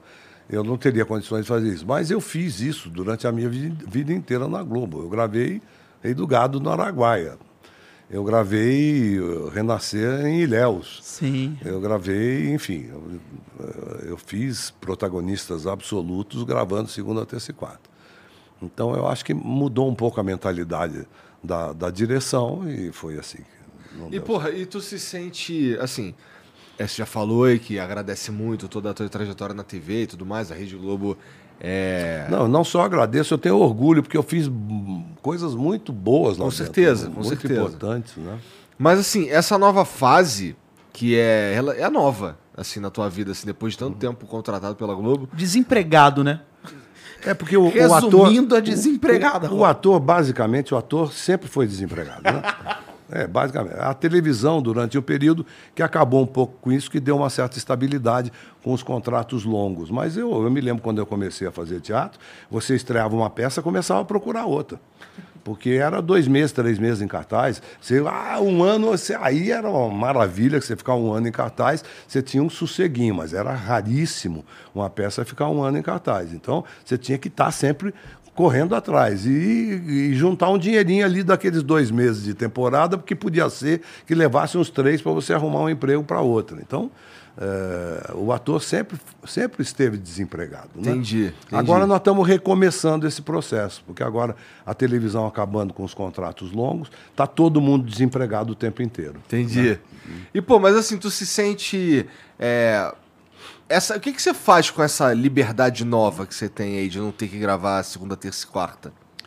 É, não, eh, eu sempre gostei muito de gravar, né? Então eu estou inventando coisa para fazer, né? Entendi. Jogando um God of War? Jogando, não, eu tô na profissão mesmo, né? Eu estou envolvido aí com alguns, alguns projetos de streaming. Eu fiz uma, uma série agora na TV Cultura, né? Que é uma, uma coisa que eu sempre gosto de fazer. Sempre gosto de estar na TV Cultura, porque a TV Cultura, para mim, é, um, é uma ponta de lança. A TV Cultura é um é, permite a experimentação na televisão. Né? Então, nós fizemos uma série lá agora, chama Independências, que, vai, que é com o Luiz Fernando Carvalho, Sim.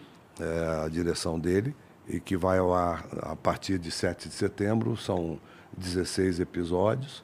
Acabei de gravar agora. É, eu estou envolvido num projeto aí que eu não posso falar. Tá. ah, é, dá uma dica. Uh, não favor. posso, não posso. É streaming também? É streaming. É, Reality show? É, a aí, Fazenda? Cara, o cara tá falando que não pode não, falar. É a Fazenda, tem aquele tema fazenda? de confidencialidade. Se falar, fodeu. É. falar, o Carelli é foda na Fazenda. Não pode falar no que vai. É, não pode. E aí eu tenho mais outro projeto meu também encaminhado. Tem, e com tem... internet, tu não quer fazer nada na internet? Eu tô no Instagram, tá ótimo. Tá, tá feliz bom, com tá, isso. E se a tá gente bom. te oferecer toda a estrutura? Você vem só segunda, terça e quarta, escolhe um dia, vem, ah. grava. A gente faz o canal do Fagundes. Olha, eu fiz, eu fiz um podcast. Eu fiz um podcast é. chamado Clube do Livro do Fagundes. Em áudio ou em, em vídeo áudio, também? Em, em áudio. áudio. Tá, tá disponível nas plataformas? Porque aqui vocês têm o vídeo, mas é áudio, né? Então, é, é. eu tomo muito cuidado com. Eu acho que o áudio de toda a produção que a gente tem aqui, o áudio precisa ser o mais importante, porque muita gente só ouve. Sim, então, claro. quando eu vou falar de alguma coisa, quando acontece alguma coisa diferente aqui, eu tomo cuidado de descrever o que, está rolando claro, Claro, é, tem que ser. Mas eu fiz esse podcast aí, teve vinte e tantos programas, foi, foi bem legal. É uma coisa que eu gostaria de fazer, sim. Vamos fazer um audiobook com você? Olha, nossa. É legal, hein? Fiz muitos também. Falando sério. Alô, Léo, estamos com uma ideia aqui, hein, Léo? já estamos com, com o ator aqui. Né? Falando sério, alguém manda mensagem aí. Tamo junto, já estamos, já fechou aqui. Eu fiz uns, sei lá, seis ou sete audio, audiolivros. Né? Qual o livro que você gostaria de, de narrar? Ah, um crime, será? Um livro de crime? Um livro bom. ah, é, né? Precisa ser bom. Se for bom, a gente desenrola isso aí. Você comentou da TV Cultura, eu queria relembrar aqui a nossa infância. E eu queria saber como foi para a Globo autorizar você a, produzir, a atuar na série No Mundo da Lua, Lucas no Mundo da Lua. Que você era contratado da Rede Globo, mas foi fornecido para a TV Cultura é. na época. Como eu foi tenho, isso? Eu tenho uma história engraçada com isso, que foi o. Eu fui pedir pro Boni, né? Era o Boni na época, né? Aí eu pedi uma, uma audiência com ele lá, fui lá, falei, é Boni, ó, eu, eu sempre trabalhei na cultura, fiz teleteatro lá. E comecei basicamente minha carreira na televisão na cultura, tal, fiz um histórico lá para ele. E me chamaram para fazer uma novelinha lá, ah, TV Cultura, vai, vai, vai, vai, pode, pode fazer, pode fazer. Aí eu fui. Eu fui fazer e fizemos, gravamos e tal, e foi pro ar. E aí, assim, umas duas semanas depois que estava tava indo pro ar, o Boni me chamou. Aí me chamou, pô, cara, porra, Fagundes. Que é isso, pô? Foi o quê? Tá dando 16 pontos de bope. tá, tá concorrendo com o Chacrinha. Pô. Era o segundo Ibope. Foi o segundo Ibope da, da televisão. Ah, tu deixou, agora fudeu. Agora é, agora, vou, agora continua, agora é. foi, foi, autorizado. Ah, não, mas agora eu misturei. Não foi o, do, não foi o Mondolo, foi o É Proibido Colar. É Proibido Colar? Que, que era um programa de auditório. Mas o, o Mundo da Lua foi a mesma coisa. O Boni deixou do mesmo jeito. O Mundo da Lua foi depois. Aí o Boni já estava. já estava calejado. Já estava calejado. Vai, vai, faz lá. Mas o, foi, é proibido colar. É proibido e você colar, apresentou o programa de auditório? Três Esse anos. eu não sabia, perdão. Três Desculpa, anos, sim. Sabia. Era eu e Clarice Bujanra. Sua, que era, casados. Eu era casado na época com ela. E era um programa sensacional, porque era um programa de, de uma gincana, só que era uma gincana cultural. Então eram três escolas de primeiro e segundo grau, eh, segundo grau eh, escolas públicas, né? com 150 alunos na plateia de cada escola, com torcidas organizadas, aquela coisa e tal. E a gincana era peça de teatro, poesia, Ah, que música, dança. E com um júri de profissionais. Era um Então, passo repassa cult. era é, um- exatamente. era um, era um programa fantástico, assim. Ficou três anos em cartaz na cultura. Poxa, Então, que legal. Eu não- Perdão, eu não sabia. E É. aí foi Isso nesse faz mó caso... tempão, imagina. como- Que década Foi isso na daí? década de 80, 81. Tá. Não, 81 eu tava balançando por aí ainda. Poeira de estrela. Você sabe que a gente, a gente percebe que está ficando velho quando tem de profissão o dobro que as pessoas têm de idade, né? É verdade. Eu já estou com 56 de profissão, então. Você tá com o dobro da minha idade. Aí, viu? tô com 28. Aí, Tá com o dobro da minha Estou idade. ficando velho. Não, tá não. Velho não, eu diria, eu diria experiente, cada vez mais Ah, que experiente. bonitinho, cara. Eu diria saboroso. Momento lambisaco, Momento lambisaco. Só um minutinho. Mas, Antônia, de verdade, eu fiquei muito feliz quando, quando soube que ia poder estar com você na mesma mesa. Até peço desculpa se eu tô falando pra caralho. Não, pô. Não? Fica à vontade, pô. Porque eu te considero pra caramba. E bom, que a bom. sua persona é muito importante, eu sei disso. Porque você sempre lutou pelo, pelos atores. Como você, a gente mencionou antes, que você estava mencionando pelo registro ali de horas. Porque realmente, em alguns casos, como você também comentou, a televisão ela foi feita com a gente aprendendo. A televisão, eu sempre. Eu falei isso com o Igor, a gente até gravou um Salve Salve Família sobre os casos mais absurdos da televisão. Mas a televisão, ela tem. Ela foi em 1950 com a TV Tupi. Ela tem exatos 72 anos. 72 anos. Então. É, TV Tupi 1950, 18 de setembro, 18 de Acho setembro de foi mais, um 1950. pouquinho mais tarde. Ou 50, acho que é, 54. é 54, perdão. Acho que a primeira exibição foi 54, mas acho que, é, que o Chateaubriand trouxe em 50, alguma coisa do gênero. Então tem quase 70 anos de idade. Quase 70 anos. E é muita coisa. É, é muita coisa ao mesmo tempo, mas ao mesmo tempo não é nada, né? 70 É anos verdade. não é nada. Porque... Porque. Tem profissões bem mais antigas. Não, né? e existem pessoas que possuem. são mais velhas que a televisão. É verdade. Então, como saber o que é televisão? Como fazer televisão? Eu, eu digo que ninguém sabe de porra nenhuma. Por isso que eu, eu não considero muitos críticos de televisão. Tem um só que eu admiro bastante, são dois, que é o, o José Neri e o Flávio Rico. Eu acho que realmente trabalharam em televisão. Existem outros críticos que também trabalharam. Se não me engano, Maurício Sticer também trabalhou. Existem outras personalidades. Alguns que saibam, sa- sabem brincar com isso, como o Chico Barney. Mas ninguém sabe o que é televisão. É muito recente, sabe? Muito, é muito bebê ainda. Então, acho que é, um- é uma donzela. Pô, e a internet, então? É tá pior ainda. Por aí. Exatamente, é pior ainda. Então é mais jovem ainda. Então não Mas tem um- como você saber é um como fazer processo algo. natural também, né? Porque eh, acontece isso com Claro. todos os, digamos, novos veículos, né? É, o cinema já está nos seus 124 anos. mas o cinema foi considerado também uma coisa idiota recente. no É, começo, na época, né? sim. Não, a crítica também era assim, ah, isso aí é alienante. não sei o quê. É. Hoje em dia você vê, tem filmes que mudam a cabeça das pessoas. A né? gente até Não, comentou isso com 2001 Odisseia no Espaço. Sim, pois E é. que servem para trazer novo, novos, novas obras. Então eu acho muito bonito você se preocupar e você ser essa frente. É, teve uma reunião uma vez com o seu Schroeder, é, eu passei rapidamente, que o Thiago Rodrigues até mencionou comigo, que você lutava pelos direitos dos atores. Você lutava. Teve até uma pauta uma vez que era sobre os direitos reconexos, eu não sei o termo. Direitos Direi- conexos. direitos reconexos que você recebe pela obra que você produziu quando ela é transmitida em um outro país ou quando ela é retransmitida no, no Brasil. É, seja não vale a pena ver de novo, é, quando ela é vendida para Argentina, para algo do tipo. Aí e você os lutava. atores ali recebem uma merrequinha. recebem uma, uma, uma porcentagem Tá. diferente. É, eu recebi centavos. É, porque esse cálculo aí, ninguém tem acesso a esse cálculo. né? Exatamente. E você lutou por isso. Então, de uma certa forma, é- este é um pedido, este é um agradecimento. E também, de uma certa forma, é, eu acho que fazer, trazer isso à tona é mostrar que você não é somente um ator. Porque ninguém é somente algo. E mesmo que você fosse somente um ator, esta palavra, esse advérbio somente, eu queria trocá-lo por você é um grande ator. Então, se você dedicasse a sua vida a ser um grande ator, como você já é, seria muito. E é difícil pra caramba. É, é difícil pra caramba. Mas além de ser um grande ator, você também é um grande ser humano que luta pela profissão. Isso é muito bonito porque eu vejo muita gente chegar no topo, chegar no pódio e querer só fazer o que é pra ela. E virar uma- um completo egoísta, uma completa egoísta, querendo cuidar só dos seus interesses. E você não, desde, Desde que eu me entendo por gente, eu ouço falar tão bem de você, que você luta bom. pelos direitos e também pelos deveres do ator, que eu acho muito importante. Sim, né? Tá tudo junto, né? Tá tudo junto, Não, junto os direitos e deveres. Então, coisa, né? é muito legal. Eu queria. Peço desculpas se isso te incomodar de certa forma de trazer à tona esses movimentos que são teoricamente secretos, porque são internos da, da emissora da qual você participou. Mas eu acho que é bonito falar que você, além de um grande ator, também é um ser humano que se preocupa pela profissão.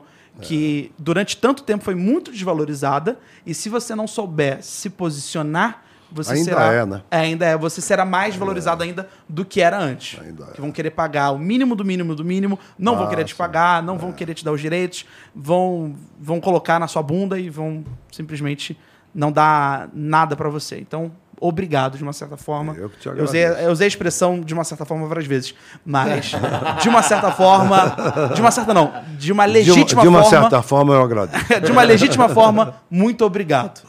Ó, Eu, eu já vi tu falando que te perguntaram qual que era a novela mais legal que você fez, não sei o quê. Tu falou, cara, putz, cara, eu fiz, eu gosto de todas. E não É sei o quê. É... Até as que eu achei que foram ruins, porque a, a- a profissão da gente, ah, eu fiz. Não, eu fiz, não vou falar. Eu achei que ele fosse falar. Não vou falar. Eu Vou achei que falar fosse porque falar. atinge muita gente. Mas ô, você sabe que é uma coisa gozada na nossa profissão, porque às vezes você faz um trabalho e esse trabalho é péssimo, ele resulta mal, o público não vai assistir, e é a partir daí que você aprende, que você cresce, e no, no teu próximo trabalho você corrige e pá, a coisa dá certo, entende? Então, eu, eu, eu tenho muito, muito carinho pela experiência eh, pela minha experiência particularmente, mesmo ou até principalmente quando dá errado. Né? Porque quando dá certo, você, ah, deu certo, ah, claro que deu certo, eu sou bom. certo?" Não, é mentira isso. Né? A gente acabou de falar que a gente não sabe por que, que dá certo. Né? A gente acha que acertou porque a gente eh, sabia, mas é mentira. A gente acertou porque a gente evitou alguns erros passados. Né? Interessante. Interessante. Tá. Cara, tem umas perguntas aqui da. da- tem, um- tem uns caras assistindo a gente. Não sei se tu sabia, mas tem uns caras assistindo a gente. É, tem aqui um- umas perguntas, começando pela do José Guilherme, que diz o seguinte: não são necessariamente perguntas, são mensagens. Salve, salve família. Essa, no caso, é uma pergunta. Antônio, como foi fazer o mundo da lua? Você imaginava naquela época que se tornaria um dos atores mais bem pagos do Brasil? E na política, você Eu já cons- era. Toma! É, E na política, você se considera de esquerda ou de direita? É, bom, eu tenho, tenho um cara chamado Norberto Bobbio que eu gosto muito. Ah. É um italiano, ele é um filósofo político, ele sempre foi muito respeitado pelo, por aqueles que se, dizem de direita, de esquerda, de centro, porque ele era um, um, um pensador da política. Né? E ele, ele se colocava num- num- numa, numa posição que eu falei, pô, esse cara, eu acho que eu vou, eu vou imitar esse cara aí, eu vou falar. Norberto Bobbio dizia que ele era de esquerda, porque ele achava que todos deviam ter as mesmas oportunidades, partindo do mesmo princípio. Quem não acredita nisso é até meio desumano, né? É, Mas tudo total, concordo. É, eu diria que tem muita gente desumana no mundo. Né?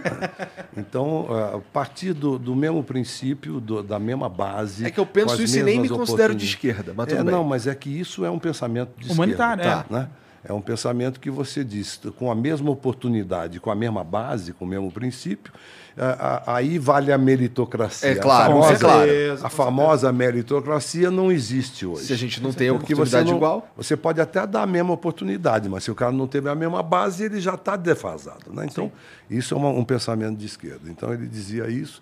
Ele dizia que ele era democrata, no sentido de que o diálogo fazia parte importante da, da, crença dele, e a, a troca fazia parte importante, a administração das coisas adversas. Né?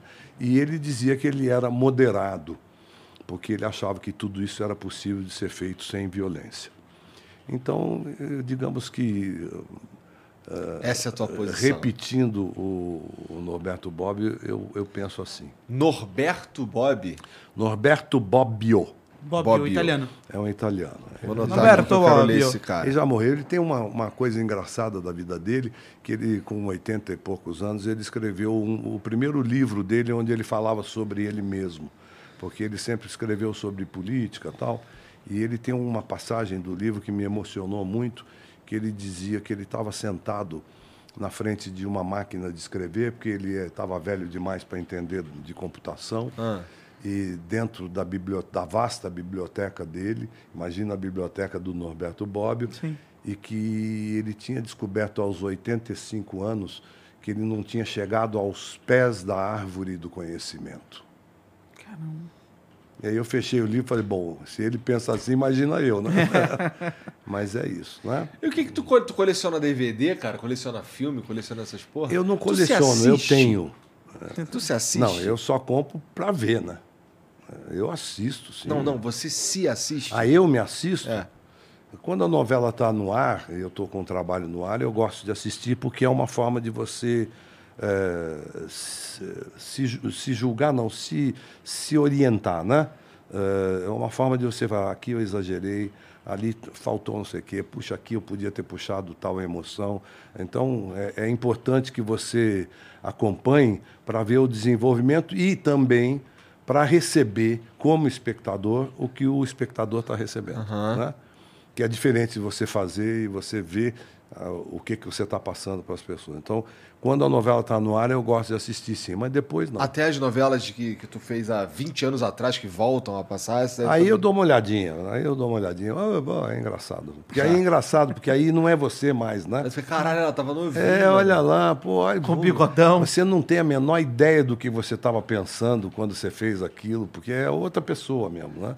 Então, é até é engraçado isso, porque aí você pode ter um julgamento imparcial, digamos assim, Sim. né? Você pode olhar e falar, Ih, esse cara tá ruim, né? Ou então, pô, esse cara é bom, esse cara é bom, né? É uma cilada mesmo. É, é vacilada, Bino. O Indani manda aqui, ó. Fala, Antônio, beleza? Me chamo Wesley e faço artes cênicas na USP.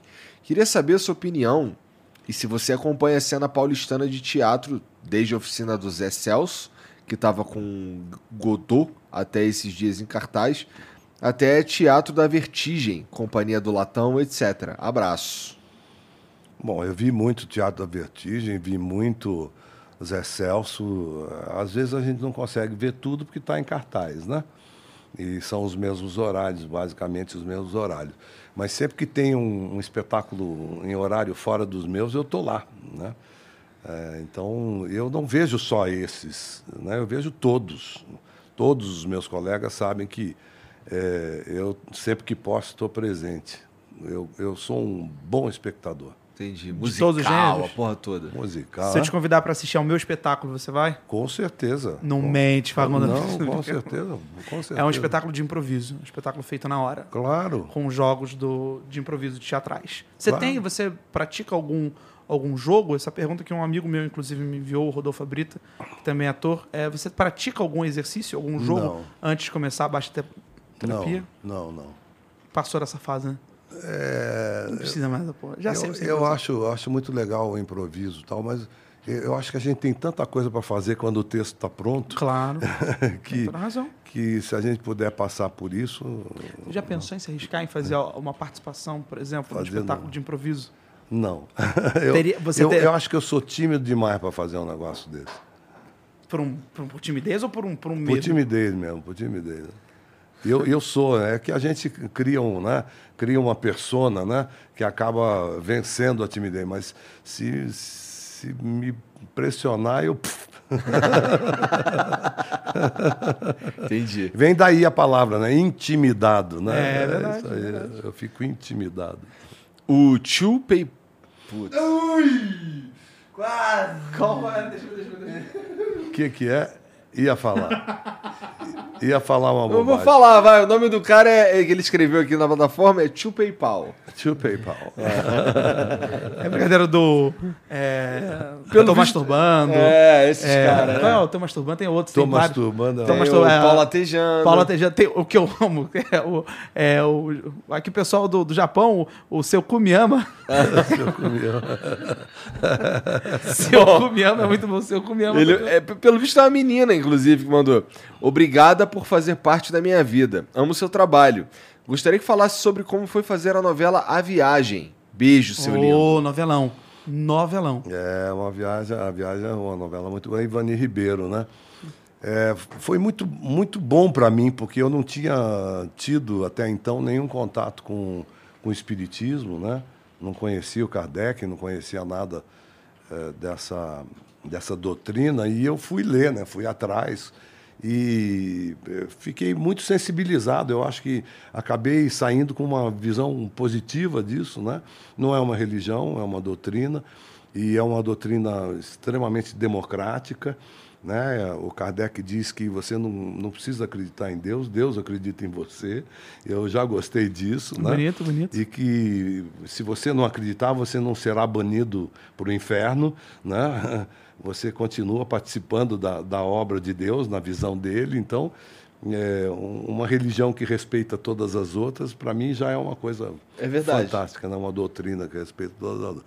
E, além disso, uma doutrina muito confortante para as pessoas que querem claro. ter uma espiritualidade, para as pessoas que acreditam nisso. Né? Eu acho um, mudou a minha vida nesse sentido, no sentido de, de falar, poxa, é possível você ter uma espiritualidade respeitosa, né? É, yeah, yeah. Que não seja excludente, né? Porque o, né, o católico, né? é. tem gente que fala assim, nossa, você não acredita em Deus, então eu não falo com você. Eu falo, não, pelo amor de Deus.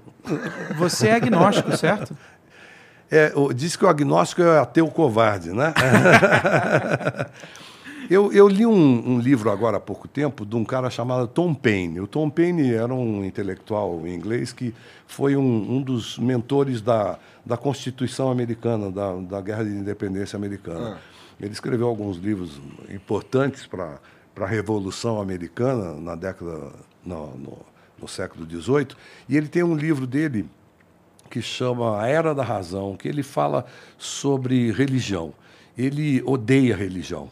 Então ele acaba com todas as religiões nesse livro. É um livro, inclusive, violento nesse sentido, porque ele, ele uh, achincalha mesmo as religiões, mas ele é espiritual, no sentido de que ele acredita em um Deus. Ele fala que ele acredita no deísmo.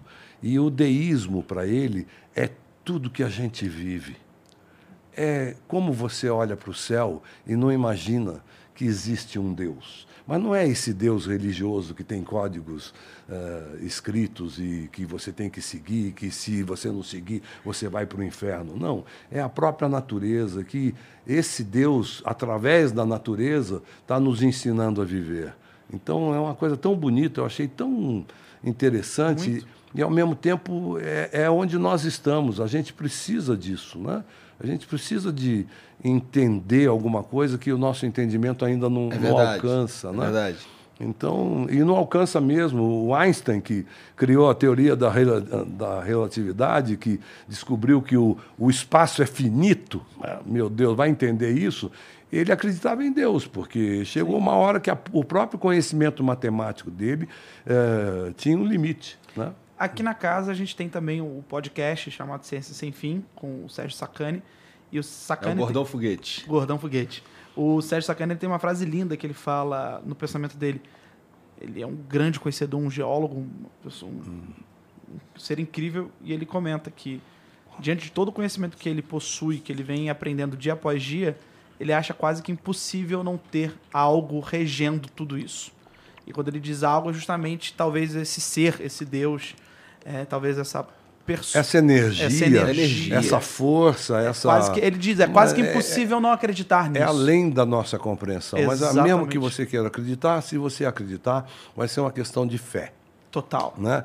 Então, foge do nosso conhecimento. O, o agnóstico, na verdade, a, a definição, a, a melhor definição do agnóstico é aquele que sabe que não sabe. Né? É aquele que sabe que é uma coisa grande demais para o conhecimento dele e ao mesmo tempo que ele é pequeno demais para ser tão importante. Né? Entendi. Muito. Faz sentido, né? É. Talvez seja um, um, uma, uma posição. Claro, com certeza. Inteligente. É, de humildade, sei que nada, né? Sei que nada sei, né? O famoso sei que nada de sei. De humildade, é, é, o Sócrates, né? Exatamente. Grande jogador. Mentira. e democrata também. E democrata, é verdade. Democracia é corintiana, maravilhoso. Viva Sócrates. Porra, maravilhoso. O Rogerice matou é Mengão, né? Eu, eu, eu populismo. Mengão e Corinthians. Falar aí, maravilhoso. Acertou em cheio. Não é? Acertou em cheio. Não tem como desagradar. É, e não tem como ficar triste. Aí, né? tu- aí, aí, torcida, vamos lá ver baixa terapia. Boa, boa. Ô, baixa terapia! Ô, baixa terapia! O quê? No Tuca! Ô, do Tuca eu vou! No, no Tuca eu vou! Isso aí, perfeito. Vê baixa terapia! De quinta a sexta, às nove horas da noite! E no sábado às oito! E no domingo às sete! Cinco, cinco. Às 5, cara. Desculpa, 17, perdão. Às 17, ô baixateira. Fazendo aqui a propaganda em ritmo de, É isso aí. Gostei. de futebol, cara. Muito Eu bom. não sei se eu gostei. mas, mas talvez eu tenha. Pô, Talvez se eu tenha. de chefe de novo, ficar Aí puto. tu não vai gostar, né? Tá mal. O Perdão, Ro- patrão. Rogerice mandou aqui, ó. Salve, salve família. Era moleque e comecei a ver Gabriela pra ver nudez.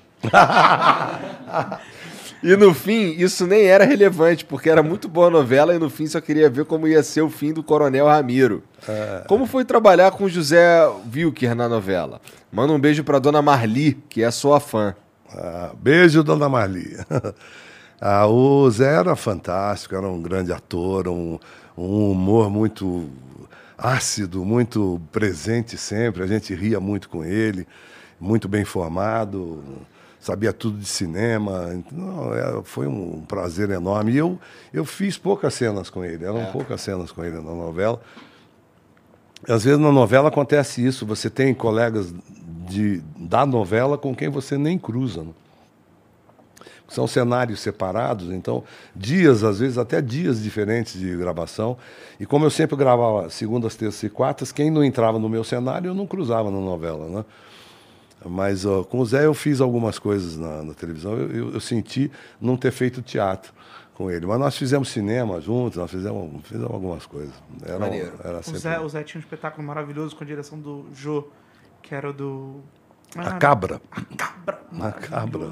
Era, Maravilhoso. Espetáculo, Era muito Era do Albi, exatamente. Pô, vocês falando assim, eu me sinto porra. Não se Ah, sinta, sim, não sim. se sinta. Tipo, Não. não se Não, sinta. não, não, não. Não, É que assim, eu me não. sinto meio. Meio, Meio é, por fora. É, por fora. Mas é. Não, mas- mas é, assim, é legal você se sentir por fora pra você querer estar dentro. É. Porque é muito legal, cara. Essa. A gente, vo- voltando àquele assunto de falar que o teatro é chato, é muito chato fazer isso, né? A gente já passou por essa, essa conversa. O teatro não é chato. É uma pena que algumas pessoas pensem isso, mas ele é muito legal. E tem espetáculos muito bacanas de autores internacionais, E tem nacionais. uns que eu já perdi. Mas é, mas é a mesma coisa que falar que feijoada é gordurosa, né? É. Porque tem feijoada que não tem gordura. Tem Exatamente. feijoada, tem feijoada, feijoada vegetal, né? Sim, sim, sim. Deve sim. ser uma merda. Não, não, não Às vezes até obrigatoriamente. Não obrigatoriamente. Mas o teatro Mas é muito aí, legal, eu cara. digo assim, se você começa num teatro que não é chato, um dia você pode até ir ver uma peça que é considerada chata e achar E que é curtir, boa. É. Entendeu? Olha, tem Pô, muito eu gosto tanto de feijoada que é possível que eu goste da feijoada de vegetais mesmo. Com certeza. Aí vai, ter, o- vai ter o momento certo que você fala, putz, hoje eu vou comer feijoada de vegetal, sabe? Fe- Feijoada Normal, agora me dá é. uma normal aí. Dá Não, uma. não, mas hoje eu vou. É. É porque eu acho isso bonito. Eu acho que quanto mais peças a gente tiver, melhor. Hoje eu tô afim de rir. Quero ver uma peça de comédia. Paixão, uma, uma comédia italiana. Hoje eu quero rir, mas eu quero também. Eu vou procurar um, um outro espetáculo de comédia, um Pois baixa é, terapia, eu- eu- uma comédia eu- espanhola. Eu, por exemplo, eu vou muito a teatro, então eu não escolho, eu vou, né? É, eu vou ver. Aí tá em cartaz lá um, um, um amigo, ou tá em cartaz uma pessoa que eu não conheço, eu nunca vi em cena. Pô, tu fode o Né? ator, hein, Antônio? Hein? Quando, quando o ator não em Quando cena ele olha vê, que assim, caralho, porra, o ator. Antônio Fagundes. É, Deu, desconcentra, mas ao, ao mesmo tempo eu espero que ele fale, pô, ele veio aqui me ver, né? Pô, Ah, desconcentra, porra. É, então, Se eu tô no palco, né? eu vejo você na plateia e falo, hum, Não. caralho, não posso Então, errar nessa merda aqui, Eu não. não escolho, mas é, eu acho que é legal você escolher. Escolha, né? Claro, Escolha, vá, vá atrás do que você gosta. Se você viu uma comédia e gostou, procure uma outra. Ou então, ao contrário, Um drama, agora eu gostei né? de uma comédia, eu vou procurar um drama para ver se eu gosto também. É, é, tem que se informar, pô. É como, é como restaurante, é como Sim, é qualquer verdade, outra coisa. é verdade. né? E quem come Faz sempre no, me- no mesmo restaurante, é, uma hora vai enjoar. Não, É eu- difícil, o cara, você vai parar torcedor de... futebol, ele não vai ver aquele joguinho. Não, ele vai ver o jogo do, É. do Flamengo e Corinthians, que é, né? Sim, sim. Ou então do time dele. É isso, né? É, Mas quando você vida. gosta de futebol, até o jogo da Série D é interessante. Sim. Porque você sabe analisar, você... Então, eu, eu acho isso legal pro teatro também. É, eu, Porque por quando exemplo, você gosta do teatro, eu, eu gosto de peça é futebol, por isso você me perguntou para quem eu torcia. Eu tenho a impressão que quem torce muito não gosta de futebol, porque fica torcendo pela camisa, né? Não, eu gosto bastante de futebol. É. Eu vou ver jogos do Flamengo. É, Quer é. dizer, eu ve- vou ver jogos que não são do Flamengo. Mas é. Tá ligado? não, mas eu, por exemplo, eu quando eu vejo, quando eu vejo um jogo, eu falo assim, pô, tô gostando desse time aí de azul. Eu não sei quem é. Sim. Esse time de azul tá jogando bem. Vou torcer para ele nesta partida. Ah, que legal. É porque eu não torço, porque eu acho que quando você torce, o time tá jogando mal pra, ca- pra, pra caceta e você continua torcendo, porra. Não, tá jogando mal, tem que perder, porra. É, Eu não consigo entender isso. É bom, ainda bem que isso não acontece com o Flamengo aí nos últimos anos. Nos últimos anos. O Carlos Drummond de Andrade falava isso, né? O fanático é o torcedor que não que acha que seu time sempre ganha. Se ele não ganhou é porque foi roubado. É o fanático. O cara, não, não. Ah, eu já acho que quando o Flamengo perde é por culpa do próprio Flamengo. Não tem Com mérito certeza. de ninguém. Com certeza. Boa, mano. Pô, do caralho. Do caralho. Bom, Fagundes, porra, muito obrigado por vir e trocar essa ideia com a gente, cara. foi um prazer. Cara, uma honra conversar contigo, de verdade, assim. Prazer, Agora foi. deixa eu lamber o saco um pouquinho. Porra, é, é- é aquilo que eu te falei quando você chegou aqui. Caralho, sentiu esse cara na TV o tempo inteiro. É. Agora ele tá sentado aqui trocando uma ideia comigo, que foda. Maneiro demais. Obrigado de verdade. Tu falou E, que a ó, única rede teu público tá sabendo. Você vai, vai no Baixa Terapia. Eu favor. vou, eu vou lá. Dia semana 8 que de vem. setembro, Baixa Terapia no Tuca. Dia 8 eu não A vou, partir porque, de- porque dia 8 é, é uma quinta-feira. Que vem do feriado dia vou tá- 7. E eu vou estar aqui apresentando o programa. Boa. Aí na sexta eu também não vou pelo mesmo motivo, mas no sábado. No sábado eu vou. E sabe Mas, que horas ó, é no sábado? Só fica em cartaz. Oito horas. Só fica em cartaz até dia 30 de outubro. E uma coisa que eu gosto de reforçar, eu começo os espetáculos rigorosamente, a palavra que eu uso é essa, rigorosamente no horário marcado. Então, por favor, chegue uma meia hora antes, porque se você chegar um segundo atrasado, você não entra. Cara, como é que eu esqueci de comentar isso? Isso é um. Isso é um. É real. É real. Isso é, Já e é trágico. fora? Já, e é trágico. Porque ninguém, acho que ninguém mais faz isso. Só você. E é realmente assim, deu horário, entrou todo mundo, fecha. Ninguém entra depois da peça. Pode ter, pode ter metade da casa e o resto tá tudo comprado, o pessoal fica lá fora. pode. É já- louco, eu queria ver isso. É... Bom, Já me você volta no muitas Flow, vezes tipo, isso. Mas isso é muito louco. É realmente. é- Você é o único que faz isso? Assim, com, essa, com esse rigor... sou- É o sou- único. Não importa o horário, não importa. E não é tipo cinema que tem 20 minutinhos de trailer, 10 minutinhos. Não, 8 horas a peça? Não, Começa. 8 horas abre a cortina. De 8 horas, está marcado para as 8, né? Abre a cortina. Mas eu acho que ah, algumas pessoas disseram assim, pô, você castiga o público que chega atrasado? Eu falei, não. Eu estou honrando, É. honrando os que chegaram na hora, é o contrário, né? É, é- é uma outra visão. Tem lá ah, 670 pessoas que chegaram na hora e eu ah, desrespeito essas pessoas porque 10 atrasaram. Tem não, razão. os 10 que atrasaram ficam de fora, né? Tá certo. Tem toda a razão. Toda a razão. Tu falou que a única rede social que você usa é o Instagram e o teu arroba lá é Antônio Fagundes, facinho. É. Então, ó, tá aqui na descrição. É só seguir aí o Antônio Fagundes. Tem o Lucas Salles aqui também. Quer falar mais alguma Obrigado. coisa, Lucas? Eu só quero agradecer ao Antônio. Obrigado pela conversa. Desculpa qualquer coisa. Nada, maravilha. É, também você desculpa precisa a minha me dizer onde você está com a tua peça. Eu tô amanhã, sexta-feira. Amanhã eu estou em Porto Alegre, aí. Dele, aproveite. Mas a minha peça também, a gente vai, a princípio, até o final do ano. Chama-se Improviso. Eu também tenho um Improviso. espetáculo chamado Deu Branco, que é justamente. Olha, que eu ia comentar na hora, mas é um espetáculo também de improviso, assim como improviso, toda sexta-feira, às 10 horas da noite, no Clube do Minhoca. Ah, é lá no Minhoca? Lá no Minhoca. Tá convidadíssimo o dia que você quiser ir. Pô, amanhã, é amanhã não tem flow, dá pra eu ir? Vai às 10 horas da noite, você é meu convidado de honra. Tá bom. Mas às 10 começa. Se Mas eu chegar já às era 10 e mesmo, 1. porque eu sou amigo do Patrick, então ah, então foda-se. foda-se. então agora eu vou te cobrar pra você. Vou te cobrar 30 Mas o reais de Patrick vai falar, não, não precisa Não, pagar. não, mas eu cobro mesmo. Eu vou lá, bato lá na hora. Te incomodo. Mas, pô, e isso. tuas redes sociais? As minhas redes sociais são arroba Lucas Salles. Eu tô em todas as redes aí é, no Twitter. Salles com dois L's. Muito obrigado. Lucas Salles, tipo do Walter Salles, da Arlete Salles. Mas eu não sou parente deles, infelizmente. Mas é parente ser. da vovó da vovó do pó. traficante. Quem É. sabe Antônio Fagundes não faça o meu avô. Do caralho. Puta Eu sabia que a avó Arroba dele era Lucas Salles. traficante de pó. Juro Ah, é? por Deus. Olha. Graças a Deus a minha vida não é feita em cima disso, mas é verdade. A minha avó foi, essa história, é. eu fiquei, caralho. a minha é avó foi uma das foda. maiores traficantes da Argentina. Olha Juro. só. É, não, não, é, é, é história de filme. Juro. Juro.